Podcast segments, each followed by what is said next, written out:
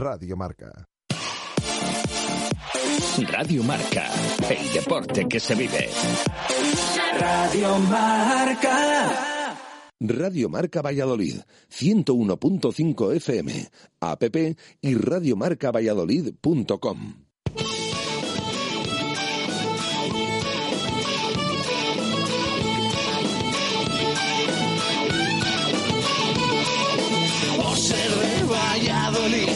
soy un celta corto.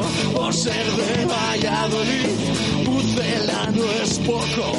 Por ser de Valladolid, deporte en mis venas. Por ser de Valladolid, no hay años sin penas. Por ser de Valladolid, pingüino en invierno. Por ser de Valladolid, voy al Pepe Rojo.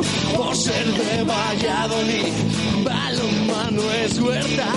Por ser de Valladolid, el frío no es problema. Por ser de Valladolid, Lalo es leyenda.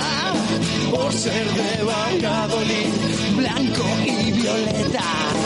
Por ser de Valladolid, agua pucela. Directo Marca Valladolid. Chur Rodríguez.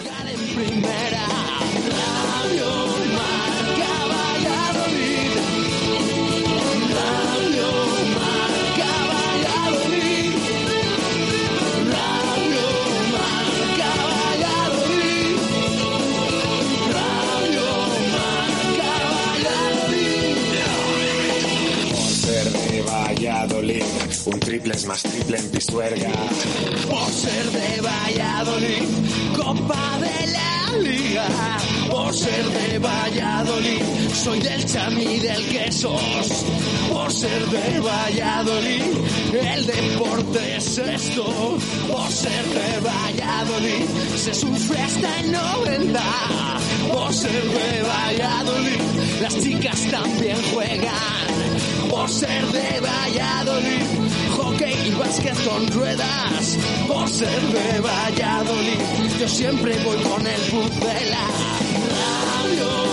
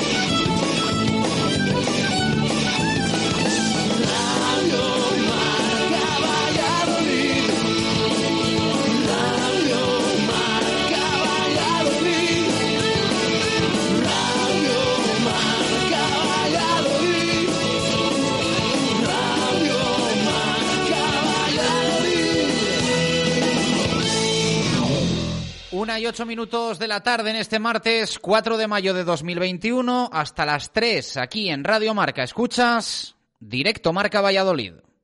Justo Muñoz. Más de 100 años unidos a la historia de Valladolid. Justo Muñoz Deportes, Justo Muñoz Juguetes, Justo Muñoz Hogar y 50 yardas. Teresa Gil, Mantería, Montero Calvo, Paseo de Zorrilla, Duque de la Victoria, Río Shopping y Valsur. En Valladolid, Justo Muñoz.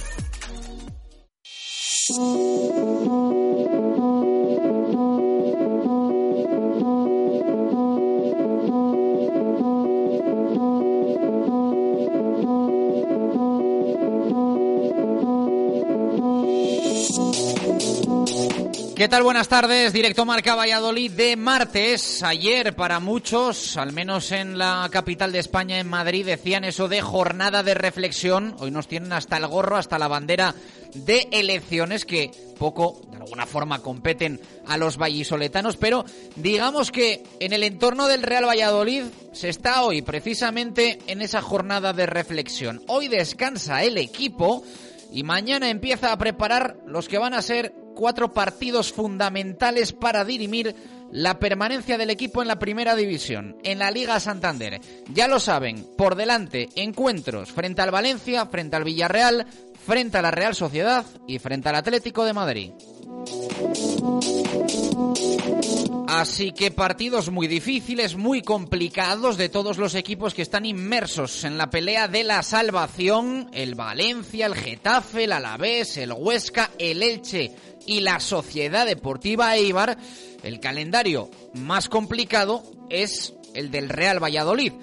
Eso sí, el equipo de Sergio González pasa la semana fuera de los puestos de descenso y sumando 31 puntos. La suerte está echada y las cuentas es lo que estamos echando nosotros.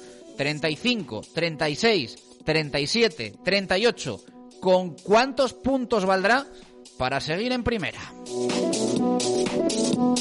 Apunta a que el Real Valladolid va a necesitar un mínimo de 5, lo cual supondría en estas cuatro jornadas una victoria, dos empates y una derrota, teniendo en cuenta el calado y lo que se juegan los rivales del Real Valladolid, suena complicado, aunque es verdad que a día de hoy a este Real Valladolid no es fácil ganarle, aunque más difícil todavía es que el Real Valladolid gane un partido. Los nervios en Pucela están instalados desde hace tiempo. Esta semana han llegado a Mestalla, a Valencia, que ayer se cargaba a Javi Gracia, se encargará del equipo el próximo domingo y lo que resta de curso, Boro.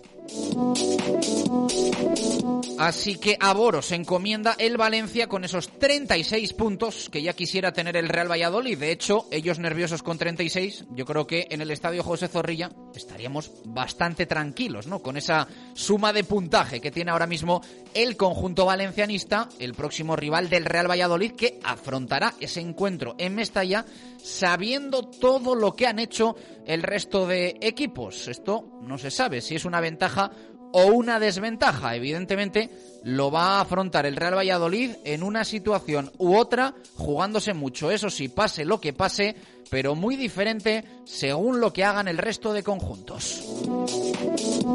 De hecho, en la pelea del Real Valladolid eh, está inmerso también el Atlético de Madrid, por eso de que es el equipo que va a cerrar en el José Zorrilla la campaña. A día de hoy, el conjunto de Diego Pablo Simeone jugándose nada más y nada menos que el título de liga. La sensación que de esa pelea, la de arriba, ayer se cayó el Sevilla. Podríamos decir que uno menos con su derrota frente al Athletic Club de Bilbao. Se queda la cosa entre Atlético, Barça y Real Madrid. Y en este sentido, clave también la próxima jornada.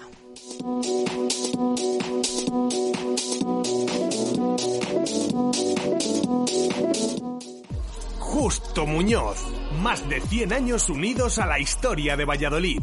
Justo Muñoz Deportes, Justo Muñoz Juguetes, Justo Muñoz Hogar y 50 Yardas. Teresa Gil, Mantería, Montero Calvo, Paseo de Zorrilla, Duque de la Victoria, Río Shopping y Valsur. En Valladolid, Justo Muñoz.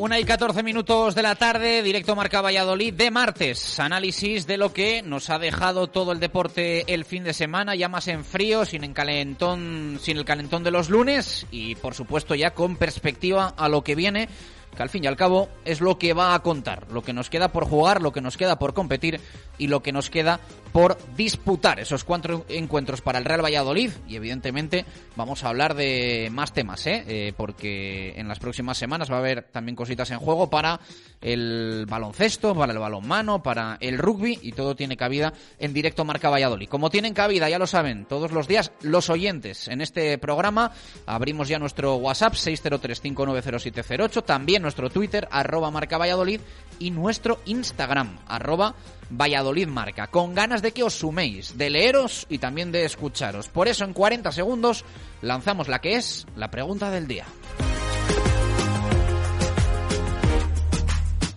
¿Tu móvil falla o se ha roto?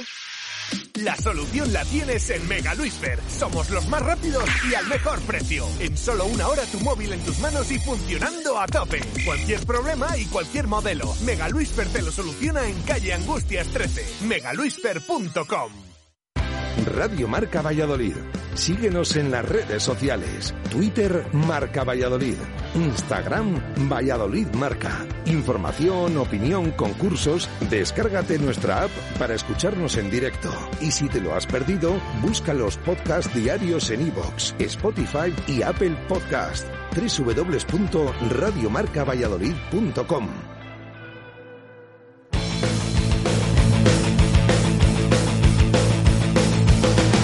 donde se cruzan los caminos,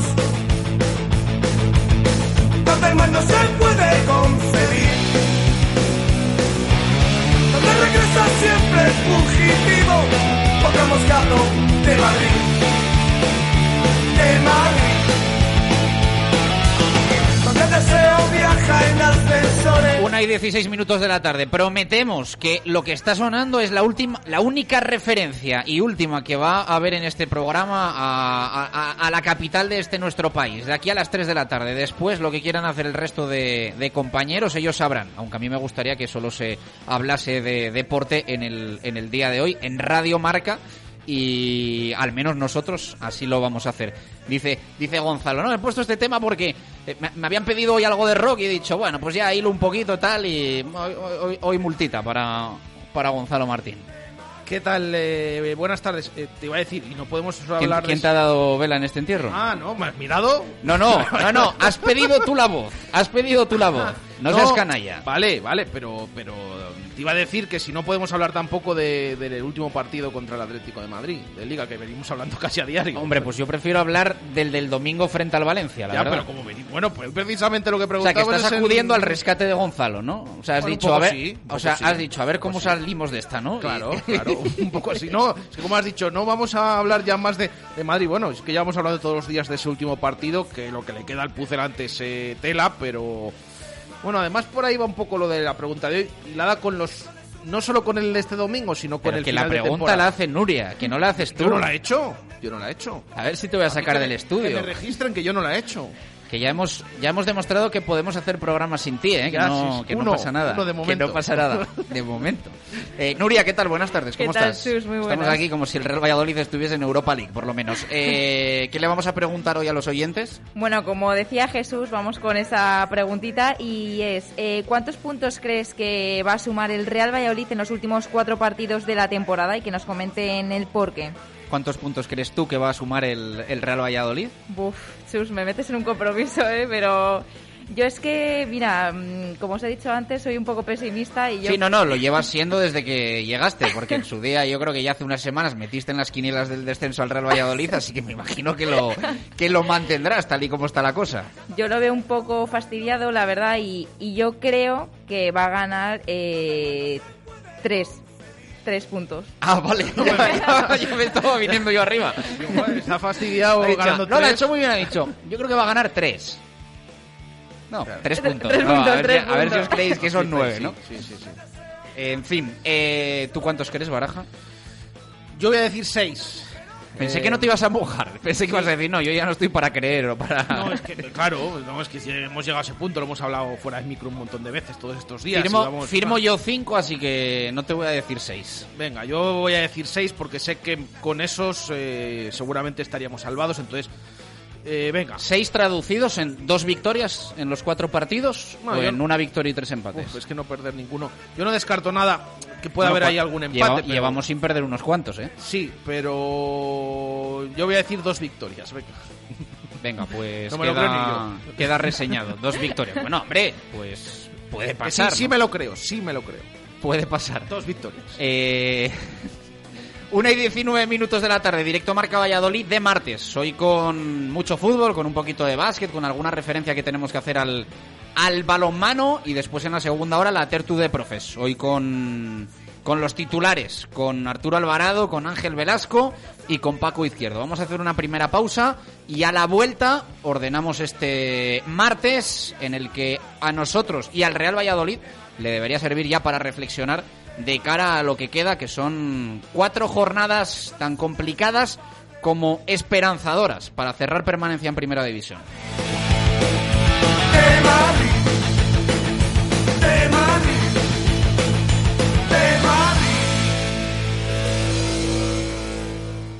Directo Marca Valladolid. Chur Rodríguez. ¿Tienes una casa nueva o vas a reformar la tuya? En Rodríguez Palomares puedes encontrar todo lo que necesitas. Tu salón, dormitorio, sofá, cocina, baño, dos plantas de exposición en la calle Nicolás Salmerón 9. Rodríguez Palomares, tu centro del mueble en el centro de Valladolid. En Aspama Desinfecciones certificamos la eliminación del COVID-19 en todo tipo de instalaciones. Exige tu certificado, tu decisión, tu salud. aspama.com. En La Alondra le seguimos ofreciendo el mejor pescado y marisco de las más importantes lonjas nacionales e internacionales. La Alondra, calle Amadeo Arias 7 en Parquesol, calle Estadio 3, calle Don Sancho 3 y en el puesto 36 del Mercado del Val. También servimos pedidos a domicilio. Consulte en pescadoslaalondra.es. La Alondra, de la lonja a su casa. Bodega La Nieta, un lugar típico y confortable donde disfrutar de una suculenta comida tradicional. Asados de lechazo de la zona en horno de leña y unos exquisitos chuletones de carne roja. Bodega La Nieta en Fuensaldaña. Maestros en la cocina de siempre. 20 euros, 20 euros, 20 euros. ¿20 euros? Sí, 20 euros. Alquila tu coche por 20 euros en La Flecha Motor. Descárgate la app Cucar de La Flecha Motor y alquila tu coche por 20 euros al día. ¡20 euros! Sí, 20 euros al día. En La Flecha Motor, Avenida de Salamanca 108. Descárgate la app Cucar de La Flecha Motor. Déjalo. Deja de decirnos qué hacer, cuándo hacerlo, cómo hacerlo, con quién hacerlo. Deja de decirnos lo que somos, lo que necesitamos.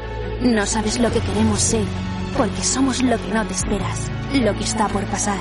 Somos un futuro aún por imaginar. Universidad Europea Miguel de Cervantes. Es tu momento.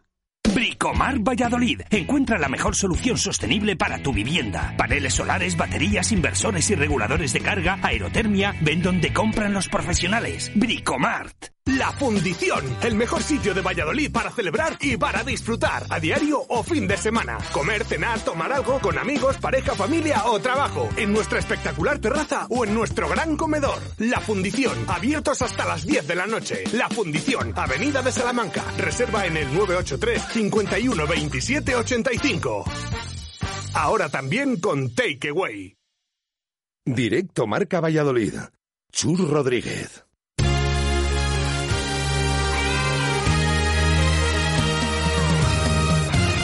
Una y 23 minutos de la tarde, ya está ardiendo ¿eh? el WhatsApp de Radio Marca Valladolid. Eh, ha dicho Baraja, hay aquí no sé cuántos audios, la gente participando y dejándonos su eh, cuenta para este final de temporada del Real Valladolid. ¿Qué dicen, Baraja? ¿Cómo, ¿Cómo va la cosa? Luego a las dos les escuchamos y les leemos, pero ¿cómo está la, que es la gente más positiva o más negativa? Bueno, hay unos cuantos que, que dicen eh, uno o dos puntos, pero más o menos los más optimistas están diciendo que 5 o 6, que con esos eh, valdrían para salvarse y que piensan que lo van a sacar. Eh, los más optimistas, ¿eh? estoy hablando de, dicen Bueno, es que 6 tampoco- puntos. Claro, es que con, con Lo que contrario sería delante- engañarse, ¿no? Pero bueno, iremos eh, leyendo y escuchando y luego, pues en el, en el tiempo de, de los oyentes, pues eh, iremos viendo, palpando un poquito esas sensaciones y luego también haremos esa cuenta y ese recuento final para ver más o menos de media cuántos puntos creen los oyentes que va a sumar el Real Valladolid en estas cuatro jornadas. Bueno, estamos en semana que intuyo se nos va a hacer bastante larga hasta el próximo domingo. Y yo creo que después va a pasar todo demasiado rápido. ¿eh? Tenemos que ser conscientes también de que esto se va a decidir pues en, en nada, en dos semanas, ¿no? A partir del próximo domingo va a decidirse la permanencia o el descenso del Real Valladolid en la primera división. De ahí que arrancásemos este programa diciendo que el de hoy, que es día de descanso para la primera plantilla del Real Valladolid, eh, debe servir Eh, como un día y una jornada tanto de reflexión como de conjura. Eh, este Real Valladolid, personalmente, creo está capacitado perfectamente para ganar los puntos suficientes para salvarse. Otra cosa es que hasta la fecha lo haya demostrado, ¿no? En algunos partidos parcialmente sí que ha demostrado tener esa capacidad para, para, jugar y para ganar, pero de momento no lo, no lo plasma, digamos, en, en, resultados. Quedan cuatro jornadas, cuatro partidos en las que todo puede pasar. Evidentemente, no tiene ninguna pinta de que este Real Valladolid vaya eh, a revertir completamente mm, los números que tiene en estos últimos meses de competición y suena pues eh, casi irrisorio, ¿no? Hablar de, de tres, cuatro victorias, pero eh, esas cuentas más ajustadas que nos dejan unos 5 o 6 puntos, pueden valer o no. Esa es la cuestión, ¿no? Para seguir en primera división, pero yo sí que veo al Real Valladolid eh, capacitado eh, para sumar esos 5 o 6 puntos que le lleven a los 36, eh, 37 y que las cuentas salgan. Va a depender evidentemente de los rivales. Eso de que el Real Valladolid depende de sí mismo técnicamente es una realidad, pero mm, también es verdad que teniendo lo que tiene enfrente el Real Valladolid, Valencia, Villarreal, Real Sociedad, Atlético de Madrid, imaginar a un Real Valladolid eh, ganando eh, un partido menos, cuatro, que todos los que ha ganado en el resto de la temporada, pues es eh, bastante improbable. Como improbable es, evidentemente, que el resto de equipos ganen todos los partidos. Sí que uno ve el calendario del Getafe, del Alavés, del Huesca, del Elche, menos el de Eibar, pero eh, quizá también, y el final de temporada que tienen es eh, más apacible ¿no? que el que tiene el Real Valladolid. Pero siempre estamos ante una primera división que en las últimas jornadas deja sorpresas, deja alteraciones, y yo creo que tampoco podemos eh, fiarlo todo a un pesimismo en el que especulemos con que un equipo no se juega nada en tal jornada y va como va. Se pone mucho el ejemplo del Cádiz, que es uno de los equipos que va a ser un poco juez de esa, de esa situación, ¿no? Y que luego habrá que verlo, pero de alguna forma hay que confiar en que estos equipos van a competir y, van a dar la cara. El Cádiz se tiene que medir al Huesca, se tiene que medir al, al Elche. Eh, y va a ser uno de esos equipos, ya digo, que van a decidir. Pero eh, el ejemplo quizá más eh, inmediato es el de ayer del Athletic Club de Bilbao, que es un equipo con mínimas aspiraciones en lo que resta de, de Liga Santander, aunque tiene opciones matemáticas de Europa, pero es un equipo contra el que el otro día empataba el Real Valladolid en San Mamés y que ayer ganaba en Sevilla, a un Sevilla que se está jugando el título de liga. Y prácticamente todo el mundo daba por hecho que el Sevilla iba a ganar ese partido y iba a estar junto con la terna que ahora se, ha quedado para competir por la liga, el Atlético de Madrid, el Barcelona y el Real Madrid. Pendientes de todo, incluso también de lo que pase en ese partido entre el Fútbol Club Barcelona y el Atlético de Madrid por la situación que puede tener el Atleti más favorable a llegar a una última jornada, pues bien, eh, con el título de liga en el bolsillo o con la situación de que le pueda valer incluso un punto que ojalá le conveniese también al Real Valladolid Club de Fútbol.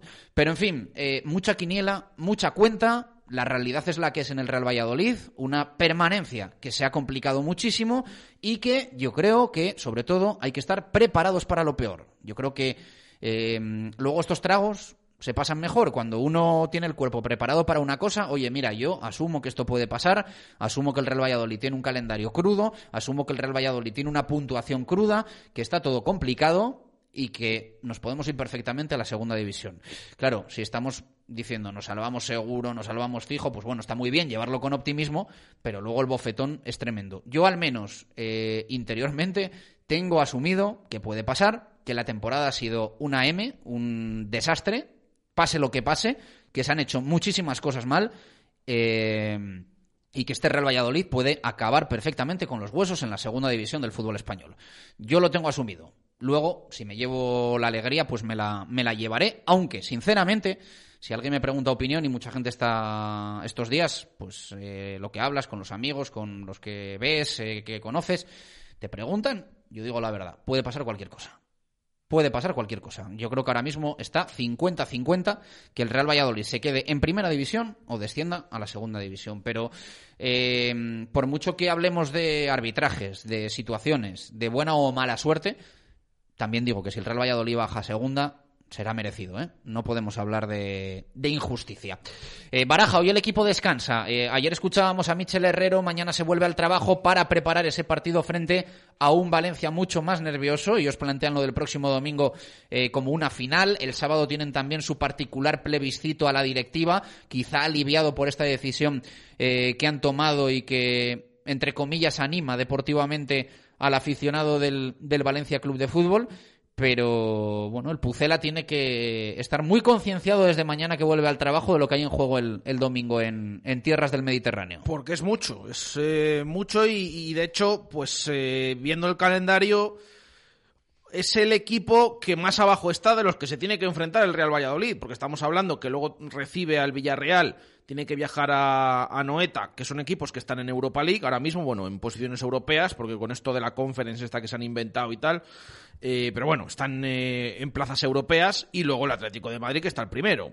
Por lo tanto, sí, es Mestalla, es eh, siempre un campo exigente, de hecho, hayan ganado pocos equipos este año, pero es el equipo que está más abajo y de hecho saca seis puntos al Real Valladolid. Entonces tiene que ir pues a, a por todas y, y, a ganar ese partido para verlo un poquito mejor de cara a esa terna final eh, que tiene. Así que veremos, ya saben que el partido es el domingo cuatro y cuarto de la tarde, que es una jornada de nuevo en la que el resto de rivales de la zona baja eh, juega antes, juegan antes que el Real Valladolid. De hecho, eh, juegan también el sábado. Bueno, empieza el viernes la cosa con el Real Sociedad de Elche.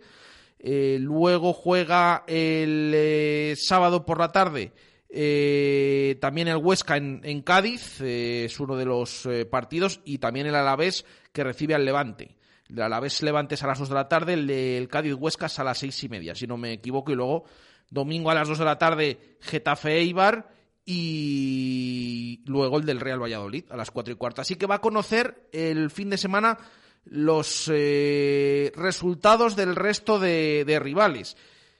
Lo más normal, estando tan apretado, que habiendo jugado el resto, te puedas ver en descenso antes de, de jugar tu partido en Mestalla. Así que a ver cómo lo afronta el Real Valladolid, pero desde luego que es muy importante, es el primero de estos últimos cuatro que, que restan y es que pues ya no, no, vale solo nada más que ganar, porque es que con empates se va manteniendo fuera del descenso, pero va a llegar un momento que si sigues así, pues no te va a dar y desde luego que necesitas victorias en este tramo final de temporada.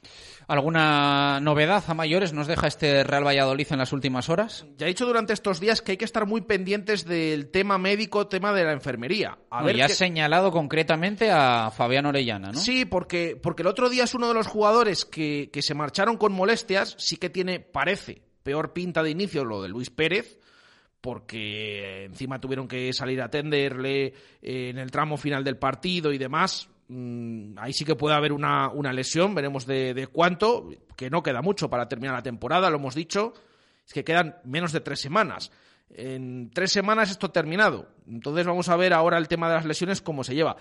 Pero sobre todo lo del tema de Orellana, porque se retiró con molestias y hoy es día de descanso. Eh, ayer no se comunicó desde el club que no estuviera en el entrenamiento, pero tampoco que estuviera. Es decir, se está un poco a, expensas de, eh, de, todo esto y veremos si eh, cuando el equipo vuelva mañana, pues está, por ejemplo, Orellana o no y qué pasa con Luis Pérez y el resto de, de tocados. Hay que estar muy pendiente, ya digo, porque es verdad que en las últimas semanas se había vaciado la enfermería, solo está Raúl Carnero, que ya sabe no tiene ficha y no puede jugar en, en, el tramo final, porque hasta junio no se iba a recuperar una vez finalizada la competición.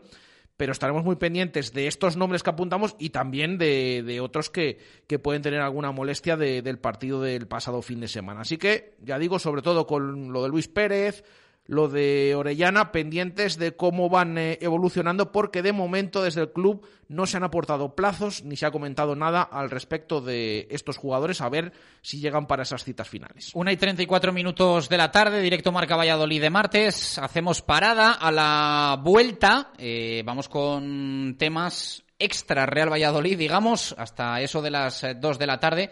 Después, eh, más actualidad del Pucela y esa tertu de profes con Arturo Alvarado, Ángel Velasco y Paco Izquierdo. Con Simancas Autorrecambios hacemos una breve parada y regresamos en dos minutos. Simancas Autorrecambios, 25 años en Valladolid, diferencian a una empresa con el servicio más profesional para facilitarte las cosas. Distribuimos las mejores marcas de recambios para automoción, frenos ATE y Brembo, embragues Luke y Sats, baterías Lucas, distribuciones Continental y turbos nuevos y reconstruidos de todas las marcas. Simancas Autorrecambios, en la calle Carraca Nave 12, cerca del Hospital Río Ortega. Directo Marca Valladolid. Chur Rodríguez. En Barco seguimos trabajando con nuestra carta de siempre con servicio a domicilio. Llama al 983-099-775 y recoge tu pedido en nuestro nuevo local de reparto en la calle Alemania o te lo enviamos a casa. Servimos en Valladolid y Arroyo. Pide nuestros arroces con carabineros, meloso con rabo de toro o cualquiera de nuestros platos. Barco, también en tu casa.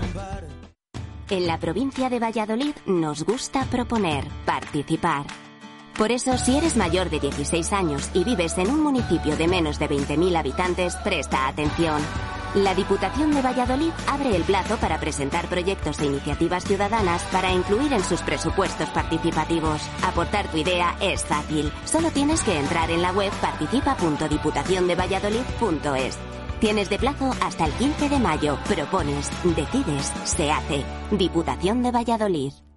En sesión continua compramos tus teléfonos, tablets, portátiles, consolas y videojuegos o televisiones que ya no uses. Te los pagamos en efectivo y en el momento. O si prefieres puedes empeñarlos y los recuperas cuando quieras. También disponemos de teléfonos seminuevos con garantía a precios increíbles. Conócenos. Sesión continua, calle López de Rueda, esquina Tirso de Molina. 983 26 35 43. Sesión continua. Si no lo vas a utilizar, te lo compramos. Todo ese tiempo viendo la vida desde la ventana de atrás del coche. Viviendo cada momento sin importar el destino. Hasta que por fin soy yo quien está al volante. Toyota Corolla, el coche más vivido de la historia. Te esperamos en nuestro centro oficial Toyota Valladolid en Avenida de Burgos número 39. ¿Sabía que una sentencia europea permite reclamar el complemento de paternidad si se ha jubilado a partir de 2016? Su pensión puede aumentar hasta un 15%. Ponga su caso en manos de Díez Sánchez Abogados. Los tribunales de justicia nos están dando la razón.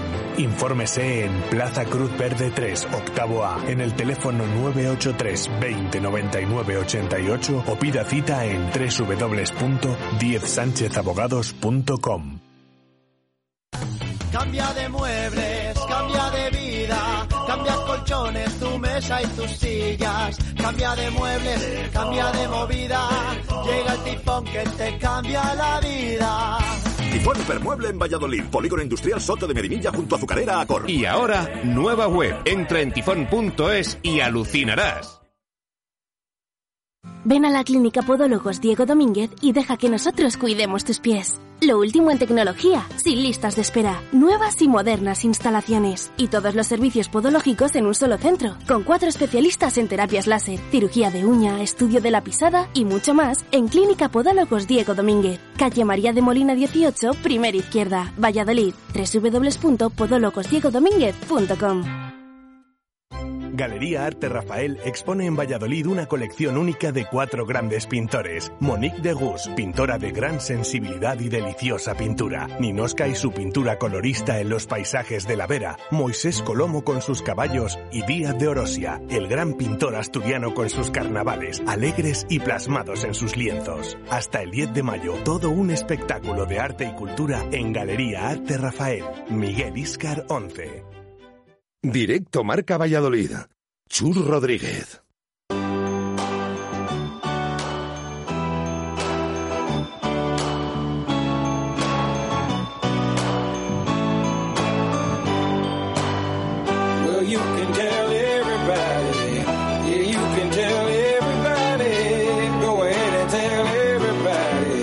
I'm the man, I'm the man, I'm the man.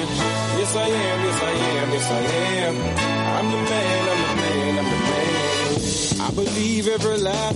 Una y 39 minutos eh, de la tarde. Eh, hace aproximadamente un año, eh, con el fútbol parado, dedicábamos nuestro directo marca Valladolid a llamar a muchos de los vallisoletanos que estaban repartidos por el mundo y cada uno con una situación peculiar, ¿no? A nivel profesional y a nivel personal y cada país al que llamábamos también con una situación eh, diferente a otro y diferente a España con el tema coronavirus. Eh, un año después eh, hay vallisoletanos que siguen teniendo complicaciones en su día a día, evidentemente, aquí y también eh, fuera de nuestras eh, fronteras. Eh, leía el otro día una historia bastante curiosa en el Día de Valladolid, firmada por el compañero Manu Belver, al respecto de Javier González, un vallisoletano muy conocido en el mundo del fútbol de nuestra ciudad y que ha estado también en la estructura del, del Real Valladolid Club de Fútbol se encontraba en India, donde ya saben que la situación se ha complicado mucho con tema COVID en las últimas semanas, con esa variante incluso. Él estaba en Goa, eh, formando parte del cuerpo técnico de este reconocido equipo indio y se ha tenido que volver a, España, se ha tenido que volver a Valladolid y de hecho se encuentra en, cuarentena por la situación eh, que había en India y que ya decimos le ha obligado a, regresar y a dejar allí pues pues prácticamente todo a medias. Eh, Javier González, Javi, ¿qué tal? Buenas tardes, ¿cómo estás? Hola, buenas tardes. Bueno, pues ya, ya, ya, por Valladolid, ¿no? Que me imagino que no es lo que te, te gustaría, pero, pero es lo que toca. Sí, la verdad es que ya por Valladolid, pero bueno, tampoco nos quedaba mucho ahí, ¿eh? Nos quedaban dos partidos de Champions y, ya nos teníamos que haber vuelto. Pero sí, sí, se adelantó todo. Eh, casi como si sonasen las sirenas, ¿no? De esto de, de, os volvéis ya o no volvéis. Pues tal cual. La verdad es que nosotros la situación que había allí no la estábamos viviendo tan tan como, como salen las noticias y demás, porque al final nosotros estábamos en una burbuja, en un hotel, y no podíamos salir de allí, es decir, solo salíamos a entrenar o a jugar. Entonces, bueno, se empezaba a escuchar y se y nos llamaban más desde España, oye, ¿qué ha salido este vídeo? Oye, ¿cómo estáis allí? Que un poco lo que las noticias que salían allí en India. Pero sí, estábamos preparando partido de la Champions, jugábamos contra el, el Alguada de Emiratos y mira, el míster en la rueda de prensa, yo en el gimnasio con algún jugador, oye, tenéis 30 minutos para hacer la maleta que, que de los pocos vuelos que quedan con billetes para salir de India es esta noche desde Delhi y tenéis que viajar a Delhi. Hostia, pues pues corriendo, ya ves. Y en una semana, o sea, una semana después ya, ya en casa, evidentemente unos días después, pero que, que hace, hace una semana estabas allí, ¿no? Esto fue el, miércoles pasado. Eso es, el miércoles. El miércoles viajamos y el jueves llegamos a España. Y bueno, yo la verdad es que me he autoconfinado un poco por, por motivos de, de familia y demás, un poco por, por miedo de ver al abuelo, a los padres y demás. Pero la verdad es que yo no, de, o sea, a mí nadie me ha obligado a hacer cuarentena aquí, ¿eh? O sea, yo me he autoconfinado un poco por, por miedo y luego ahora ya hoy o mañana haré una segunda PCR que di negativo y luego allí hemos estado controlados, cada dos días nos hacían PCR, todas negativas. Entonces, bueno, pues con esa seguridad ya a partir de hoy o mañana, pues empezar a funcionar un poquito. No, tranquilo, si puedes volver a la India mañana, volver a España la semana que viene, volverte a marchar y volver aquí, que nadie te va a decir nada en este país. O sea, tú, de hecho, en fin, eh, es lo que es lo que hay. Eh, ¿Cuánto llevabas allí? Pues mira, allí llevábamos desde octubre. La liga, yo estaba en Taiwán, el, el año pasado estaba en Taiwán y eh, la verdad es que Taiwán se empezó a aplazar todo, todo, todo y firmé a través de este del, del Mister de Juan Ferrando en India. Entonces marché para allá y allí vamos desde octubre. De octubre a, a, marzo fue la liga, la Superliga India, y luego el resto de equipos de, de, de India se, se, fueron. Y nosotros sí que es verdad que teníamos la, la Champions League, la fase de grupos, que en principio iba a ser en Qatar. Pero como hace más o menos un mes, Qatar empezó a tener un poco de miedo, yo creo que más a la variante británica, y impuso cuarentena. El otro sitio que propusieron fue Abu Dhabi y Emiratos dijo también que, que nada. Y entonces eh, quedaba la India, entonces pues vinieron para la India, que en la India tampoco había cuarentena ni, ni nada. Y llevamos allí, pues eso, más o menos desde octubre que llegamos hasta, hasta la semana pasada. eh, ¿El Mister Juan se ha tenido que volver a España también? Sí, sí, todos, todos. De hecho, mira, nosotros teníamos, el FC Goa es un club que de los extranjeros todos son españoles, menos uno que te obligan por, a tener cupo asiático y el que teníamos nosotros es australiano.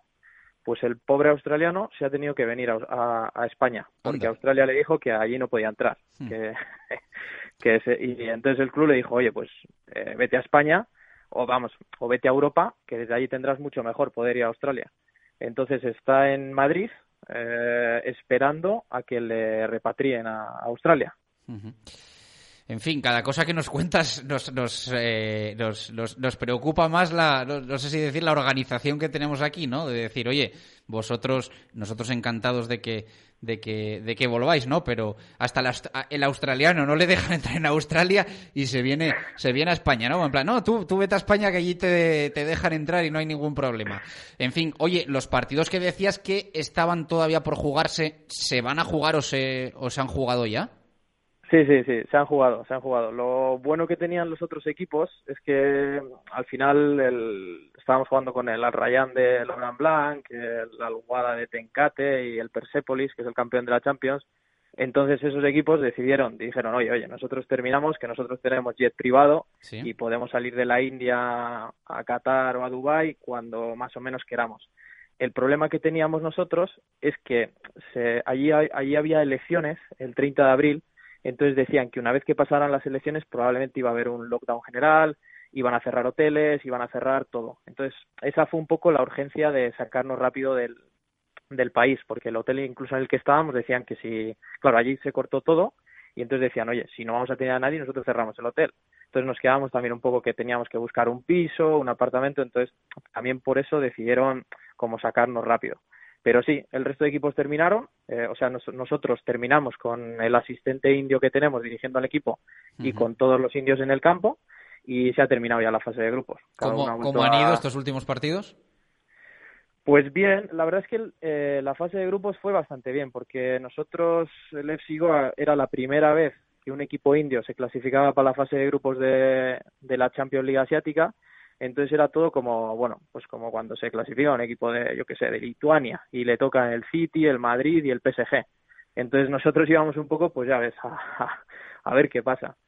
Y mira, al final hemos quedado terceros. Eh, empatamos tres partidos y le empatamos al, al este de Laurent Blanc, al equipo que tiene a Brahimi, tiene a Javi Mercado, o sea, bueno, buenos equipos. Y la verdad es que ha ido bastante bien el, el club y muy contento y, y buena imagen. Al final, así hablando un poco sincero, pues oye, era como diciendo, hostia, nos Sí, van a sí. aplastar. Has Pero- pero estado, no, no, la verdad es que sí, sí, has estado en China, eh, en Chipre también, si no me corriges, eh, y ahora esta etapa en India. eh, ¿Cuál es la más, no sé si decir, productiva, en la que más has disfrutado y dirías, aquí repito o quiero o quiero volver? Pues yo creo que al final todas las experiencias, todas te dan algo, ¿no? Todas, de todas aprendes. Chipre estuvo muy bien también. Chipre jugamos la fase previa a la Europa League.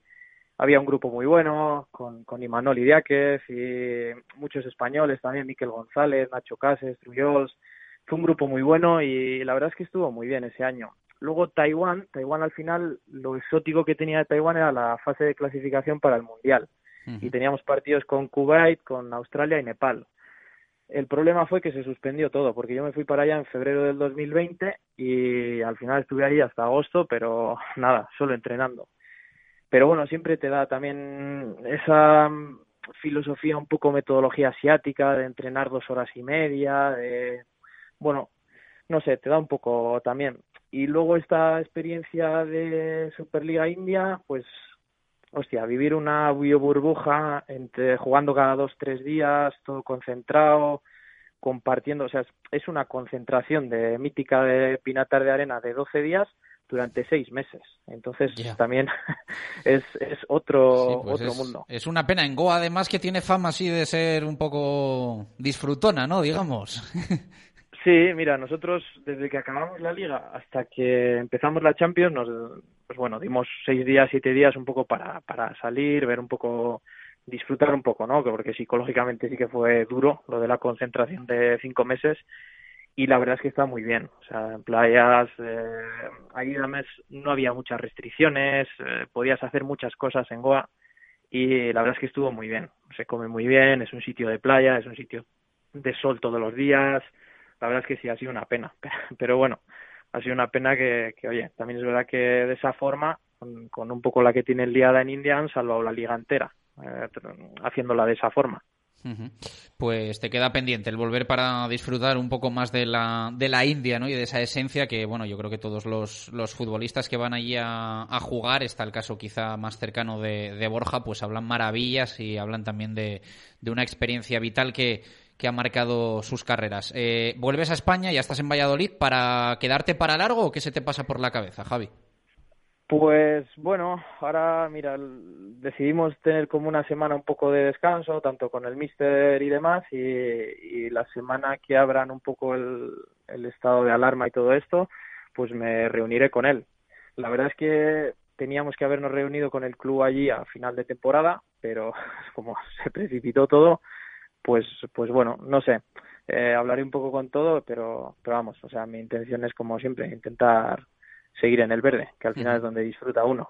Pues que haya trabajo y un placer escucharte y contarnos, bueno, pues esta aventura que ojalá no, no hubiese sucedido, pero desgraciadamente es lo que nos toca en estos tiempos. Un fuerte abrazo, muchas gracias. Vale, muchísimas gracias a ti. Un abrazo muy fuerte. Nueve minutos eh, para llegar a las dos en punto de la tarde. Igual por la voz mucha gente no le pone cara, digamos, a Javi González, pero eh, ha sido un clásico también de, del cuerpo técnico del, Promesas, eh, un chico pelirrojo bastante conocido para los que nos movemos por el entorno del, del Real Valladolid Club de Fútbol. Eh, en nada, otro, otro tema. Eh, antes, recordamos la pregunta que tenemos hoy para los oyentes, Jesús. Hoy preguntamos eh, cuántos puntos creen los oyentes que va a sumar el Real Valladolid de los 12 que hay en juego, de estas eh, últimas cuatro jornadas. Estamos recibiendo respuestas de, de todo tipo. Desde alguno que dice hasta 7 y 9 puntos en las cuatro jornadas, hasta otros que dicen que ninguno directamente, que creen que no va a sumar ningún punto el Real Valladolid. Así que esperamos tu opinión. ¿Cuántos puntos crees que va a sumar el Real Valladolid de los 12 que restan y por qué? Pues apuntado queda. Eh, ocho minutos para llegar a las dos en punto de la tarde. Ahora comentamos otro asunto, otro tema eh, que queríamos eh, tratar al respecto de el arbitraje en el fútbol base. Ya saben que han vuelto las, eh, algunas de las categorías de fútbol base en estas últimas semanas. Se ha reanudado esa actividad, ya lo ven seguro los fines de semana en los campos eh, vallisoletanos, que, que, ya se está volviendo, bueno, entre comillas, a la normalidad, porque queda mucho para, para que sea plena, pero ya están los niños otra vez jugando al fútbol y evidentemente esos partidos tienen árbitros y queremos conocer eh, cómo está siendo ese regreso de los eh, colegiados de, de, fútbol base a los eh, campos de fútbol de Valladolid y de Castilla y León. Eh, Javier Tejedor es el presidente del CTA, Comité Técnico de Árbitros de la Federación de Fútbol de Castilla y León. Eh, Javier, ¿qué tal? Buenas tardes, ¿cómo estás? Hola, buenas tardes. Y bueno, ponemos mucho el foco, ¿no? Sobre el regreso de los equipos, de los niños, de los entrenadores, pero también hay unos árbitros que llevan muchos meses parados. ¿Cómo, cómo lo habéis llevado y cómo está siendo la vuelta? Pues la verdad, como tú mismo has dicho, pues con, también con muchas ganas de volver. El fútbol también es nuestra pasión y yo creo que tanto futbolistas como técnicos, como espectadores y también los árbitros, pues estábamos deseando que, que llegara este momento, que no es el, el, momento que todos queremos, pero bueno, por lo menos se nos abre, se nos abre una ligera puerta para la, la ansiada normalidad. Uh -huh. Entonces, para nosotros es, es, es necesario el fútbol y que los árbitros pues estaban estaban pues que, queriendo volver a, arbitrar sus partidos. Uh -huh. eh, estos meses han eh, sido positivos para que mm, chavales se enganchasen formativamente al arbitraje o todo lo contrario. Mm, quiero decir, al final hemos pasado mucho tiempo en casa, pues no sé si habrá quien, quien ha pensado, oye, pues un buen momento para iniciarme en esto, para empezar aunque sea a distancia, desde casa, otros que han optado por otras vías, como es el caso de Miguel Ángel Reynoso, que hemos charlado aquí en varias ocasiones con él y que ahora lleva todo esto de los datos COVID y que ha dejado un poco de lado el, el arbitraje. ¿Ha sido más positivo o más negativo para, para los árbitros? Pues hombre, la, la situación sanitaria, pues la verdad que no deja de ser un elemento negativo que afecta a todos los órdenes de la vida. Pero bueno, eh, tampoco ha afectado de una manera excesivamente negativa. Lógicamente nos, nos hubiera gustado que, las competiciones hubieran estado vivas, porque de esa manera pues la posibilidad de, captar nuevos árbitros es, es, mucho más mucho más valiosa. Pero bueno siempre los cursos han, han salido en, las delegaciones y sí ha habido nuevos árbitros que hayan querido que hayan querido iniciar su andadura arbitral. Lógicamente cuando se normalice la situación pues pues todo irá cogerá su rumbo y, volveremos a, digamos a, la normalidad en, los cursos y, en que los nuevos árbitros se, se vayan se vayan incorporando. Lógicamente cuando no hay partidos cuando no hay fútbol pues es mucho más difícil que, que un árbitro quiera quiera quiera apuntarse a, la delegación porque no hay competición. Pero bueno aún así sí que ha habido sí que ha habido eh, cursos y que ha habido nuevos árbitros y con ellos hemos estado trabajando. Vía telemática, vía online. Estas herramientas, como, como se dice, han venido para quedarse y la verdad que nosotros las hemos aprovechado muy bien porque, porque hemos conseguido que, la formación no se pare y a través de estas, de estas herramientas hemos, hemos conseguido pues dar una formación yo creo que adecuada a todos aquellos que, que han decidido dar el paso a, a, iniciarse en el arbitraje. Eh, un árbitro que haya estado parado 10, 11, 12 meses, eh, ¿en qué es en lo que más puede notar esa, esa inactividad? Eh, no sé si una cuestión más física, una cuestión de, de reglamento, el trato con los chicos, ¿por dónde van los tiros? No, yo creo que a nivel de formación no ha habido apenas cambio porque la formación se ha, se ha, se ha dado, incluso yo creo que, que con la vía online todavía con mucha, con mucha más eh, eh, ha habido más, más formaciones, muchas más clases, muchas más reuniones para que tener vivos a, los árbitros en estos periodos de, parón. Sobre todo donde más le afecta, pues indudablemente es a nivel físico, porque lógicamente aunque cada uno entrene pues como ha podido, eh, lógicamente ese, esa competición, ese, ese desarrollo de los partidos, pues, pues se pierde algo de, de, presencia en el terreno de juego y, de la dinámica del juego del fútbol, como le pasa también a los futbolistas. Lógicamente, cuando un futbolista está mucho tiempo parado por lesión o en este caso por la situación sanitaria, pues le cuesta un poco volver otra vez a la normalidad, pero bueno, eh, son árbitros, conocen lo que, lo que hacen y, estoy seguro que en cuanto empiecen otra vez a, a funcionar, pues lógicamente volverán a adquirir el, el nivel al que estaban acostumbrados. Eh, esperemos, ¿no? Que ya la próxima temporada el, el fútbol, digamos, regional, autonómico, recupere la, la, plena normalidad, ¿no? Porque lo de ahora está siendo un poco de, de, salir del paso y de que esto vuelva, ¿no? Bueno, la, tanto la tercera división como la regional de aficionados más o menos se está llevando a cabo con relativa normalidad, no con la que quisiéramos, pero bueno, las competiciones están saliendo adelante con todos los protocolos sanitarios que la, que la Federación ha instaurado y que, bueno, más o menos los partidos están llevándose adelante. Lógicamente es en las competiciones provinciales donde más problemas existen, pero bueno, estoy convencido de que entre todos saldremos de esta situación y, todos queremos y deseamos que, volvamos a la normalidad no solo del fútbol, sino también en nuestra vida diaria.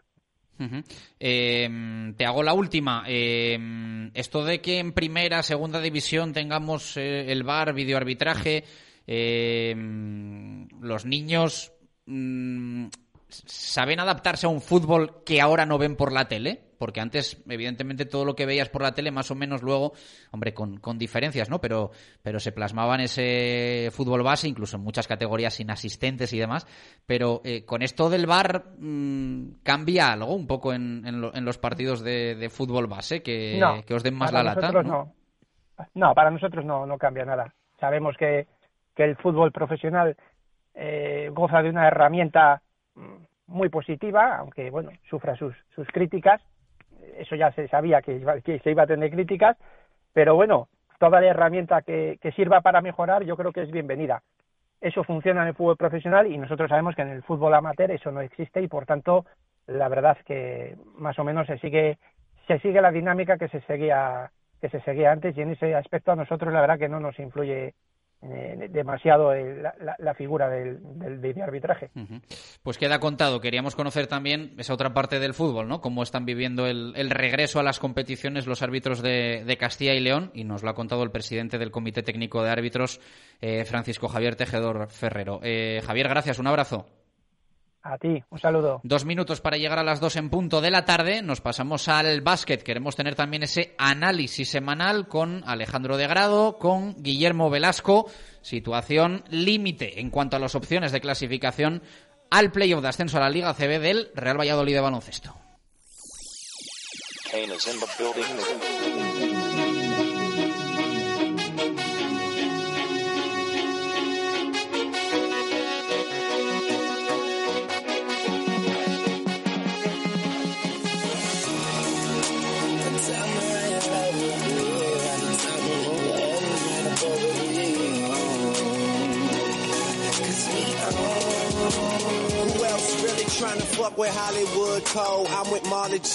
Segundos para llegar a las 2 en punto de la tarde, directo Marca Valladolid de martes. Toca ese análisis en clave balón naranja. De grado, ¿qué tal? Buenas tardes, ¿cómo estás? ¿Qué tal, Chus? Buenas tardes. Voy a saludar también a Guillermo Velasco. Eh, Lolo, ¿qué tal? Buenas tardes, ¿cómo estamos? Hola, buenas tardes, muy bien. Antes de hablar de baloncesto, te quiero preguntar por la noticia que hoy firmas en el Mundo Diario de Valladolid al respecto del Recoletas Atlético Valladolid. ahí que dijésemos en el arranque que queríamos también tocar eh, mundo balonmanero en el, en el día de hoy. Situación límite en el Recoletas a nivel financiero, a nivel económico. Eh, yo creo que lanza horda, o no, hoy en las páginas del Mundo Mario Arranz, el presidente del Recoletas Atlético Valladolid, y habla incluso de una posibilidad de liquidación del club si no hay eh, oxígeno económico, porque el déficit que puede presentar en las cuentas el, el club eh, vallisoletano es, es tremendo, ¿no? Pues sí, la verdad es que este año ya lo, lo habíamos publicado hace unas fechas que, que el desfase va a estar entre los 100.000 y los 130.000 euros eh, esta temporada. Eso eh, supone más o menos un tercio, entre un, entre un cuarto y un tercio del presupuesto de la actual temporada. Y es verdad que es un ordago claro y directo a la Junta, con, con esa ayuda y esa ayuda de rescate que solicitó junto a los otros tres clubes de, de Asobal, Aranda, Nava y León, y que eh, siguen en el tejado, la piedra en el tejado de la Junta, eh, que se va pasando de presidencia a deportes, de deportes a presidencia, sin que ese millón que se ha filtrado, ese millón de euros que iban a repartir entre 19 elegidos, 19 escogidos, clubes todos de ellos de primera categoría, de categoría de, primera división, pues no llega y, ese órdago pues eh, supone que la liquidación no quiere decir que vaya a ser este año, ni mucho menos, pero puede decir que en el momento que se cansen los actuales directivos encabezados por Mario Arranz, que están adelantando de su bolsillo dinero dinero para poder pagar las nóminas. Eh, ayer se hizo efectivo el pago de la nómina de marzo, se debe la de abril, por tanto, y, si no es por el adelanto de estos directivos encabezados por el presidente, pues pues eh, se deberían ahora mismo estaríamos hablando de unos débitos de tres de tres mensualidades. Esto sin contar a proveedores y sin contar pues otras actividades que, que están ahí como el tema de la programación de cada temporada que viene, que es verdad que están haciendo contactos, que tienen algún jugador medio atado, con renovaciones hablando, pero también con renovaciones diciendo, con, esa premisa de decir, confía, confía, confía, pero confía a ver hasta cuándo, porque ya hay que recordar a los oyentes que, que, el Recoletas, eh, la directiva pidió, con los contratos ya firmados, pidió un esfuerzo a los, a los jugadores y al cuerpo técnico que se bajaran un 15%, creo recordar, eh, los, los sueldos esta temporada, unos sueldos y unos contratos que ya estaban firmados, pero por las eh, no hubo problemas, los, eh, los jugadores y, y cuerpo técnico eh, eh dijeron el, el, el sí al, al, club y aún así va a haber un desfase, lógicamente, de esos 100.000 a 130.000 Mm, que eh, se, se, explican de la siguiente forma. 100.000 es lo que ahora mismo tienen más o menos de agujero hecho este año y esos 30.000 son los seis partidos que no que, no ha jugado con, con público el, el, el, equipo este año, que han sido a puerta cerrada y que tiene está obligado, según se comprometió el club cuando lanzó la, cabaña, la campaña de abonados, a, a, devolver a los, a los socios. Los socios luego tendrán la palabra de decir lo perdonan o no lo perdonan o lo descuentan del carnet del año que viene. Quiere decir que esos 5.000 euros por partido más o menos de desfase que tienen que devolver ahora mismo el club a, sus abonados Mm, pueden ir también con cargo a la temporada que viene, con ese menos 30.000, porque son seis partidos a 5.000 cada uno, son 30.000. En la Junta, ahora mismo, mm, me consta que el club está bastante nervioso y preocupado por, por esas largas de, la Junta. Ha hablado el consejero con el presidente hace poco, pero sigue prorrogándose el tiempo y, lógicamente, pues eh, los, va a haber un momento que, que los directivos se van a cansar de, adelantar dinero, igual que han tenido que avalar un crédito ICO de, de 50.000 euros con, con, sus bienes eh, propios eh, y, están caminos de, otros otro otro otro ICO que van a pedir de 50.000 entre 30 y 50.000 que van a tener que pedir para acabar la temporada. Eh, lógicamente ese avalar con tus bienes pues es una cosa que llega tiene es una paciencia que tiene un límite y ya veremos a ver qué lo que aguanta. Por eso dice el presidente que a lo mejor tienen que liquidar y decir, pues que lo coja otro y a ver si es capaz de, llevarlo eh, a donde lo han llevado ahora. Que la verdad es que el, club está a nivel deportivo los deberes totalmente hechos, con la salvación matemática ya y con un equipo de futuro, pero es verdad que es la hora de, de cerrar plantilla. Además, por ejemplo, ya tiene muchos jugadores cerrados y estos están sabiendo que va a haber alguno que se va a ir, que ya ha comunicado que, posiblemente se vaya, como pueda ser el portero Calle, que dicen que, tiene ya un algo apalabrado, o, hay jugadores pues pues que, son perlas que, están en el mercado y que veremos a ver si las podemos mantener y a qué precio. Pues sí, eh, la situación complicada, ¿no? Incluso, bueno, Marco apuntaba estos días a, una salida de Adrián Fernández eh, segura, ¿no? Y yo creo que no va que no va a ser el único porque, bueno, pues si encuentran acomodo sin penurias económicas en, en otro destino y muchos de ellos no van a tener problemas para ello, pues harán las, las maletas. A mí, de todas formas, leer hoy en las páginas del mundo la palabra liquidación de un club fundado en 2014, eh, heredero socialmente de la referencia del balonmano masculino en Valladolid, me duele mucho. Yo creo que la desaparición del balonmano Valladolid en su día fue muy dolorosa. Eh, hay sitios donde, mm, por mucho que pase el tiempo, no termina de calar un nuevo escudo, un nuevo nombre y un nuevo equipo. Y creo que el Atlético Valladolid ha calado bastante bien eh, dentro de la gente del balonmano eh, vallisoletano, que asumió ¿no? los eh, desmadres eh, que había en el, en el anterior club y que no quedó otra que, que decirle adiós.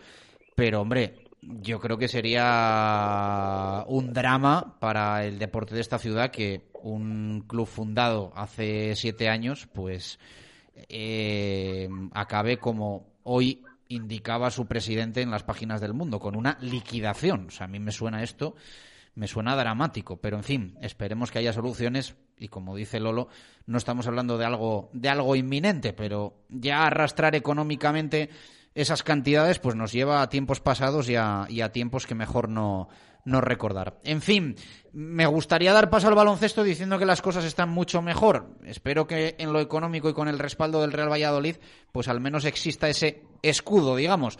Pero en lo deportivo, de grado, por si alguno se lo ha perdido, este fin de semana eh, ha prácticamente tirado por la borda las, las opciones que tenía de playoff el Real Valladolid de baloncesto y ahora depende de una carambola. Esto es así. Sí, porque hay una jornada clave, ya que ahora viene Granada, además, que es un importantísimo duelo, y luego eh, juegas contra, contra Palma la, una auténtica final. Palma también perdió este eh, pasado fin de semana ante Breogán y había que ganar sí o sí a Castellón para seguir eh, vivas, mantener vivas las opciones de meterse en el playoff. Y ahora la verdad es que es una auténtica carambola y no depende de ti mismo. Bueno, sí depende de ti mismo si ganas los dos y ganas por más de 17 puntos a Palma, que lo veo poco, poco probable. Complicadísimo Lolo y casi que lo tiró en ese último cuarto el Real Valladolid de baloncesto porque, no, hombre, no tenía encarriladísima la victoria, pero la tenía en su mano.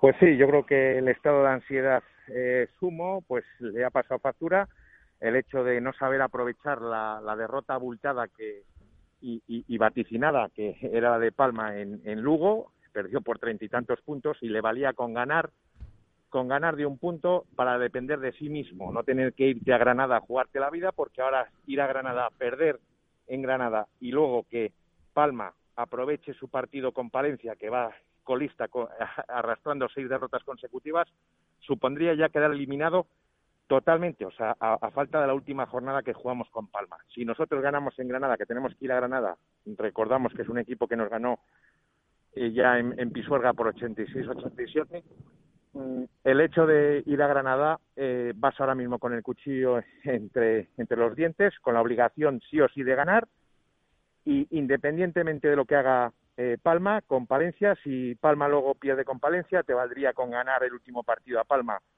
por un punto y si le da lo lógico que Palma gane a, Palencia, pues tendría vendría aquí a Pisuerga en la última jornada, pues con, con ese colchón de seguridad de, de, de 17 puntos. Eh, es verdad que, como dices tú, será un partido pues de mucha ansiedad eh, para, para, para el Real Valladolid y sobre todo pues para el entrenador, pues que yo creo que en este caso pues cometió el error de por primera vez en su carrera le, descalificaron y dejó al equipo pues totalmente como titulamos en el en, el periódico eh, en un concierto de pito total y, sublime de, de los colegiados que fue fue lamentable la verdad mm, sin el tenor sin el director de orquesta sin sin un Hugo López que en el tercer cuarto eh, era descalificado por una segunda técnica por protestar eh, y que dejó en manos del equipo de, de un joven Paniagua pues que pues, pues que no pudo no pudo llevar al equipo a, mantener esos 8 o 10 puntos que tenían cuando se fue Hugo a los vestuarios.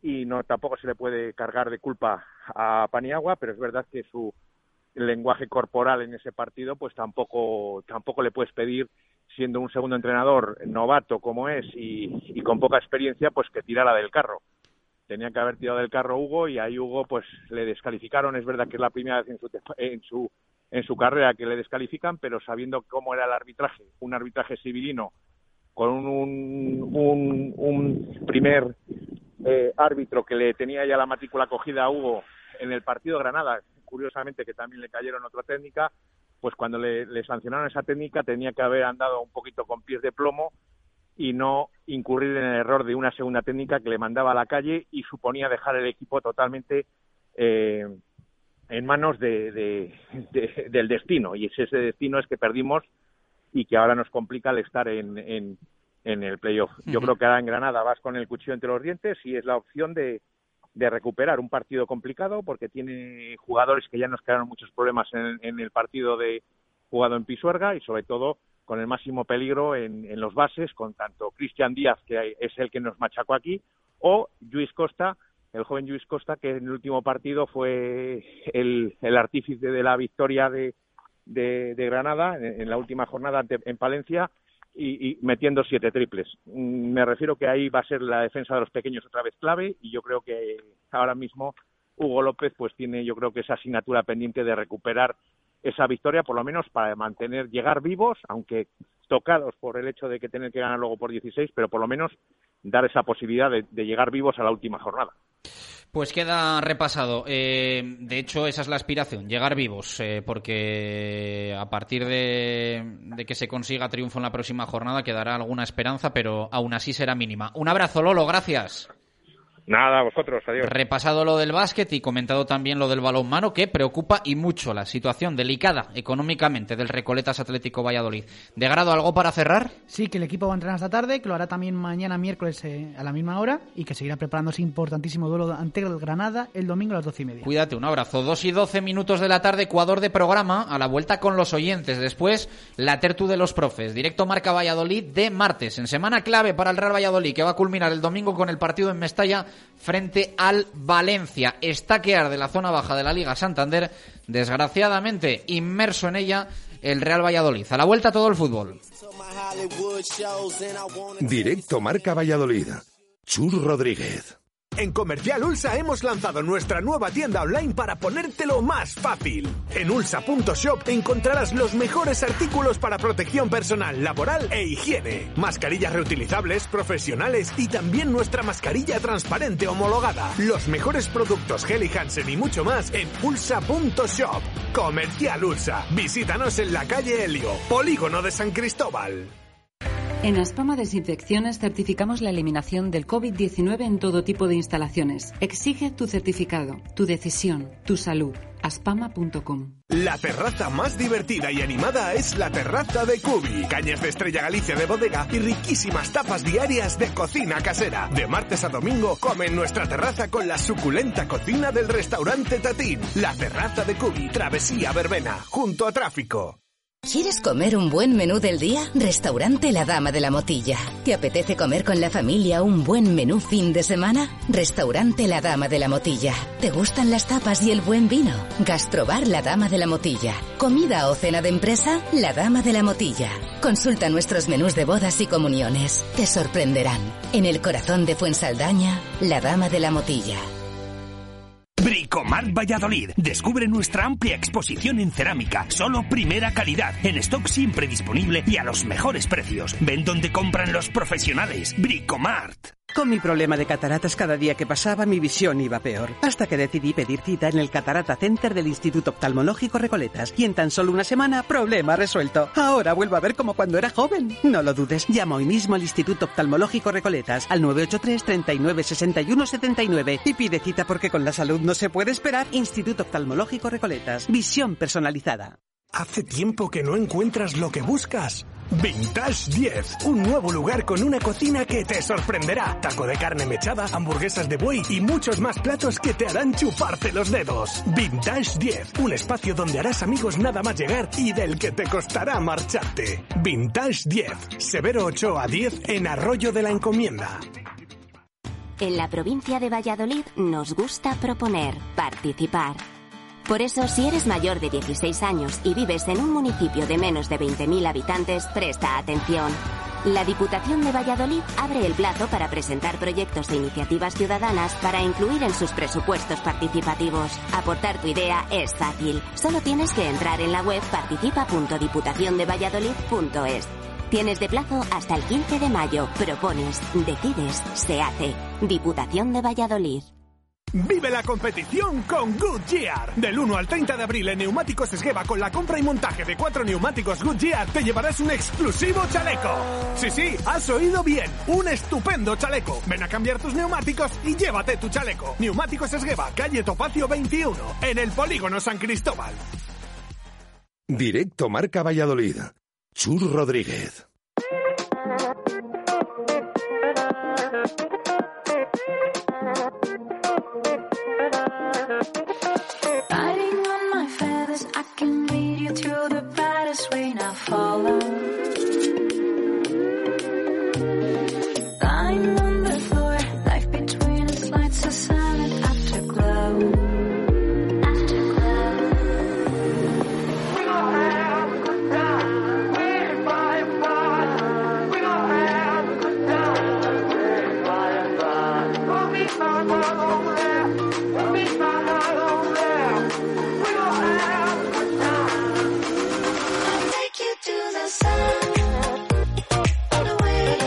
2 y 17 minutos de la tarde arrancamos la que para nosotros es la segunda hora del programa dedicada íntegramente al Real Valladolid. En nada la tertu de profes con Alvarado, con Ángel Velasco y con Paco Izquierdo. Antes, como siempre, los oyentes que tienen voz y voto en este programa.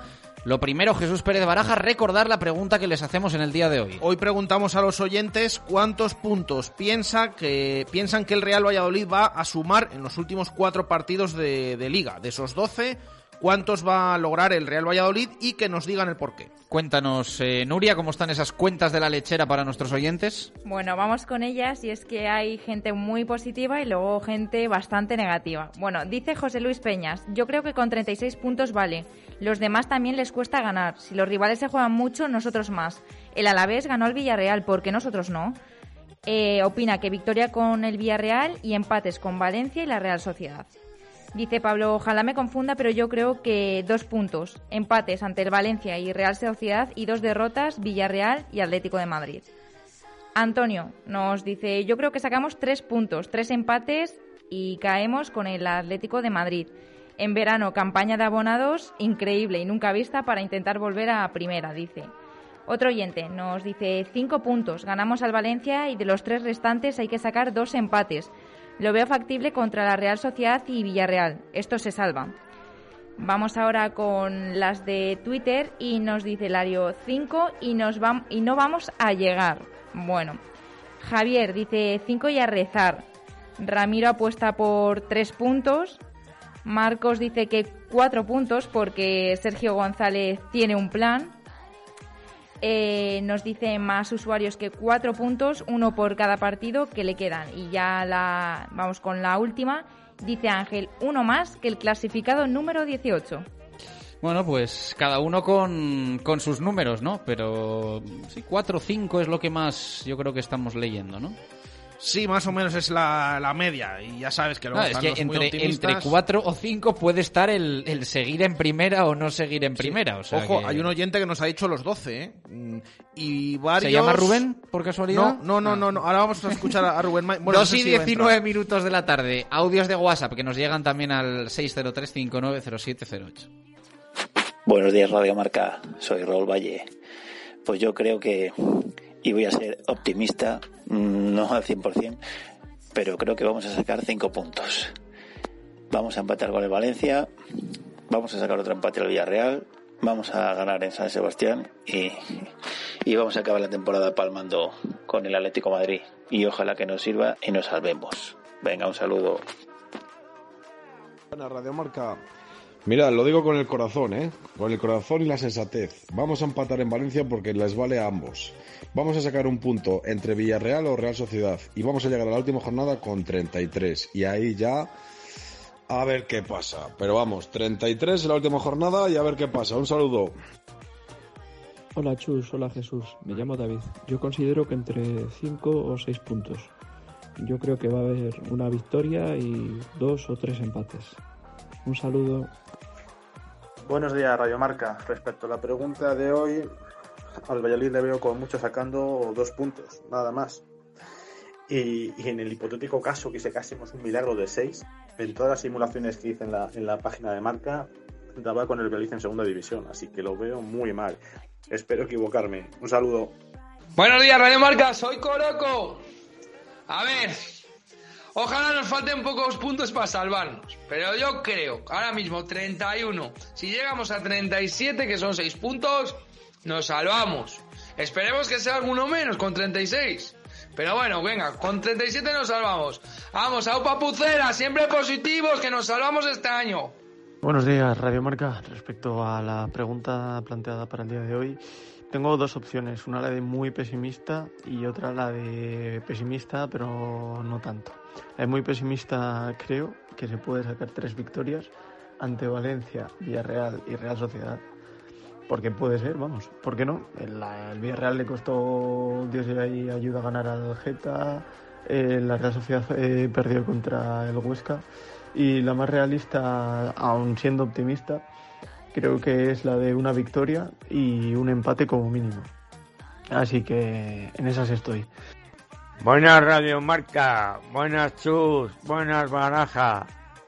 Yo pronostico dos empates y una victoria a favor del Pucela. O sea, cuatro puntazos. Porque contra el Atlético Madrid creo que no que no le gana. Buenas tardes. Yeah.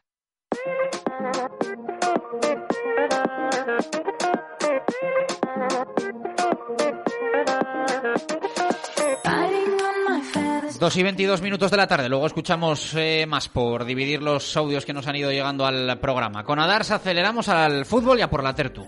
Con Adarsa, único concesionario oficial Mercedes-Benz en Valladolid, aceleramos al fútbol.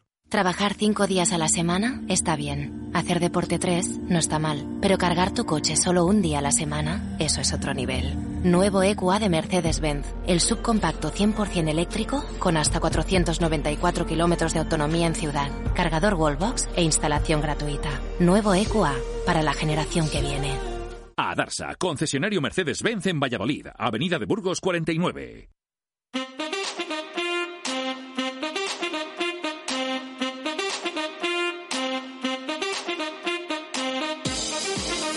directos al fútbol. Jesús Pérez Baraja.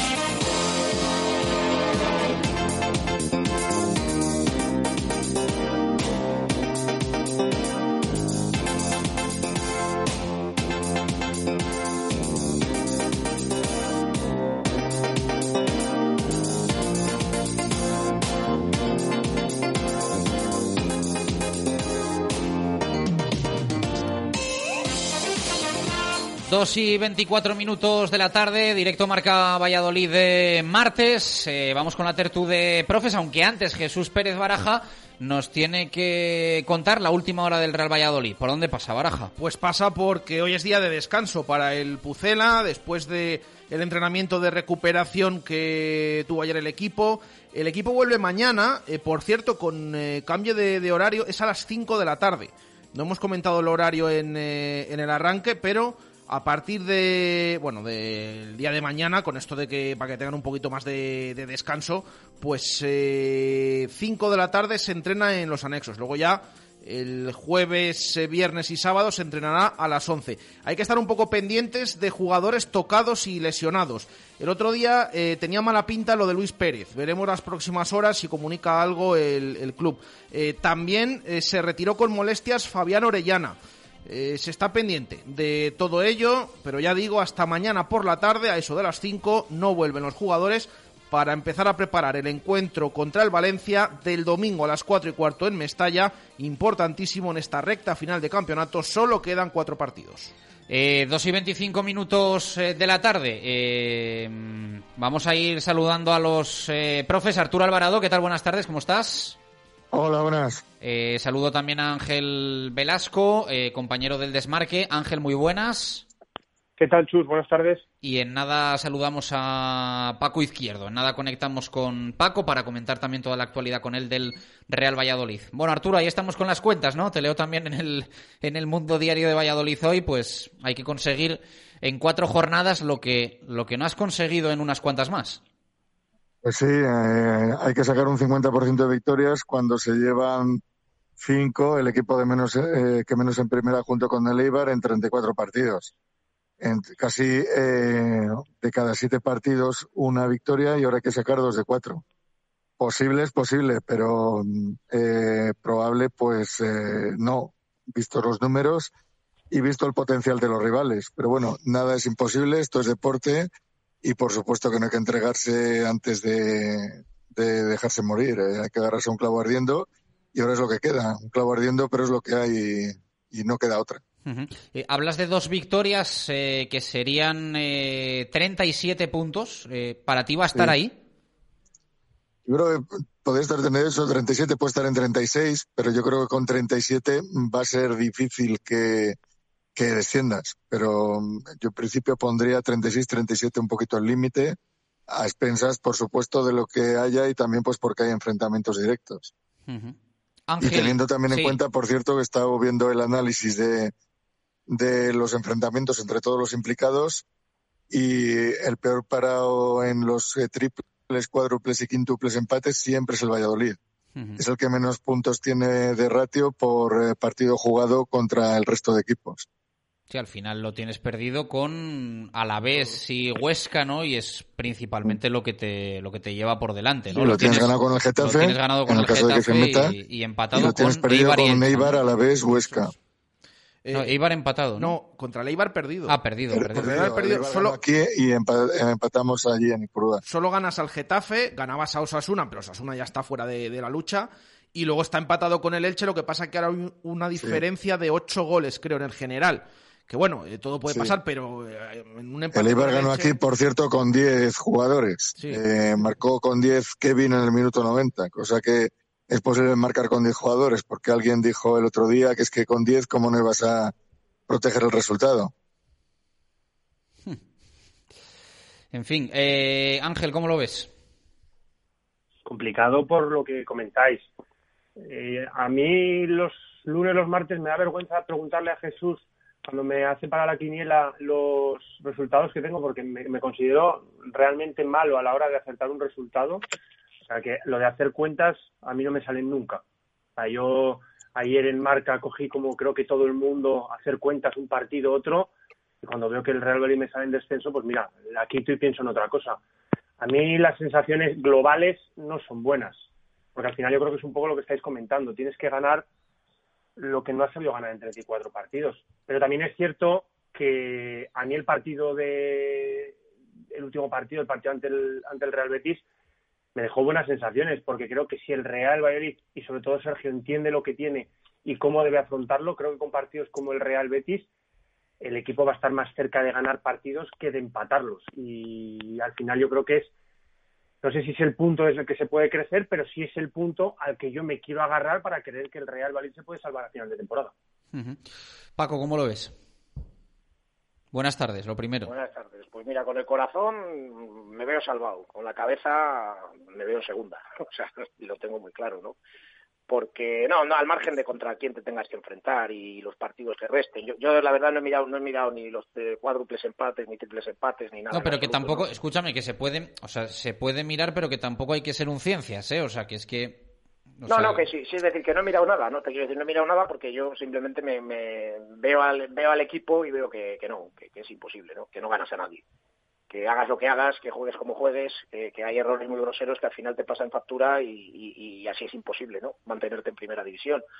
Pues porque lo vemos el otro día, ¿no? Que sí, que muy bien contra el Betis la primera parte, estupendo, pero haces un cuarto de hora en la segunda que es de risa y, y tienes un error garrafal, garrafal en defensa con nombres y apellidos, como suele ocurrir en todos los partidos de dos jugadores y te hacen el gol, ¿no? Y luego, pues eso, a remar, a, a, tener que remontar el partido, consigues el gol de Weisman, empatas, pero, pero poco más, es decir, es que no, es que no te da para más. Con lo cual, por eso digo que, es que me da igual ver que te tienes que enfrentar a Valencia, a Real Sociedad, o que te tuvieras que enfrentar a la Huesca y a la vez. Es que la sensación que yo tengo es que el equipo no, no, no, va, no, no consigue ganar, ¿no? Y es lo fundamental, que, es lo que, lo que resta de temporada. Ya, si era fundamental antes, imaginaros ahora, ¿no? Restando los partidos que restan. Y luego, claro, eh, ves eh, actitudes, ¿no? Dentro del terreno de juego por parte del bloque, me refiero, ¿no? Por esa falta de personalidad. eh, contra el Betis en el minuto 60 tenías hecha una falta, nada más. Cuando te estás jugando la vida. Y bueno, pues puedes entender que a lo mejor es que tu equipo defiende también, que no ne- necesita ni hacer faltas, ¿no? Pero yo soy de los de, de los de la vieja escuela, ¿no? Cuando juegas en casa en un partido de este tipo, el primer tiro a puerta y la primera falta la tienes que hacer tú. Y es que el Valladolid y eso. Ya no digo en la primera parte, ¿no? En la que, bueno, pues lo tienes el partido controlado, pero el primer cuarto de hora que el Betis ves que es superior a ti, que te está pasando por encima, que está teniendo oportunidades, que no eres capaz de frenarle con fútbol, pues chicos, tienes tienes que intentarle frenar de otra forma para que, el- para que el rival entienda que lo que te estás jugando es mucho, ¿no? Y eso es lo que yo le veo que le falta al Valladolid, por eso ya digo que con el corazón pues me, me veo salvado, pero con la cabeza, por muchas vueltas que le dé, pues, pues lo veo en griego prácticamente. Hablas, Paco, eh, un poco eso, ¿no? De que el primer tiro el otro día del, del Real Betis, pero la primera parte un poco del Real Valladolid, todos eh, dijimos como, bueno, bien, eh, es verdad que no te da para ganar, lo cual también te debe llevar un poco a la reflexión que tus buenos minutos eh, no te den para ganar, aunque sea temporal y momentáneamente. Eh, mm, tú durante toda la temporada en esta tertulia eh, has sido eh, muy crítico con la plantilla que había confeccionado el, el Real Valladolid y has liberado de mucha responsabilidad al entrenador.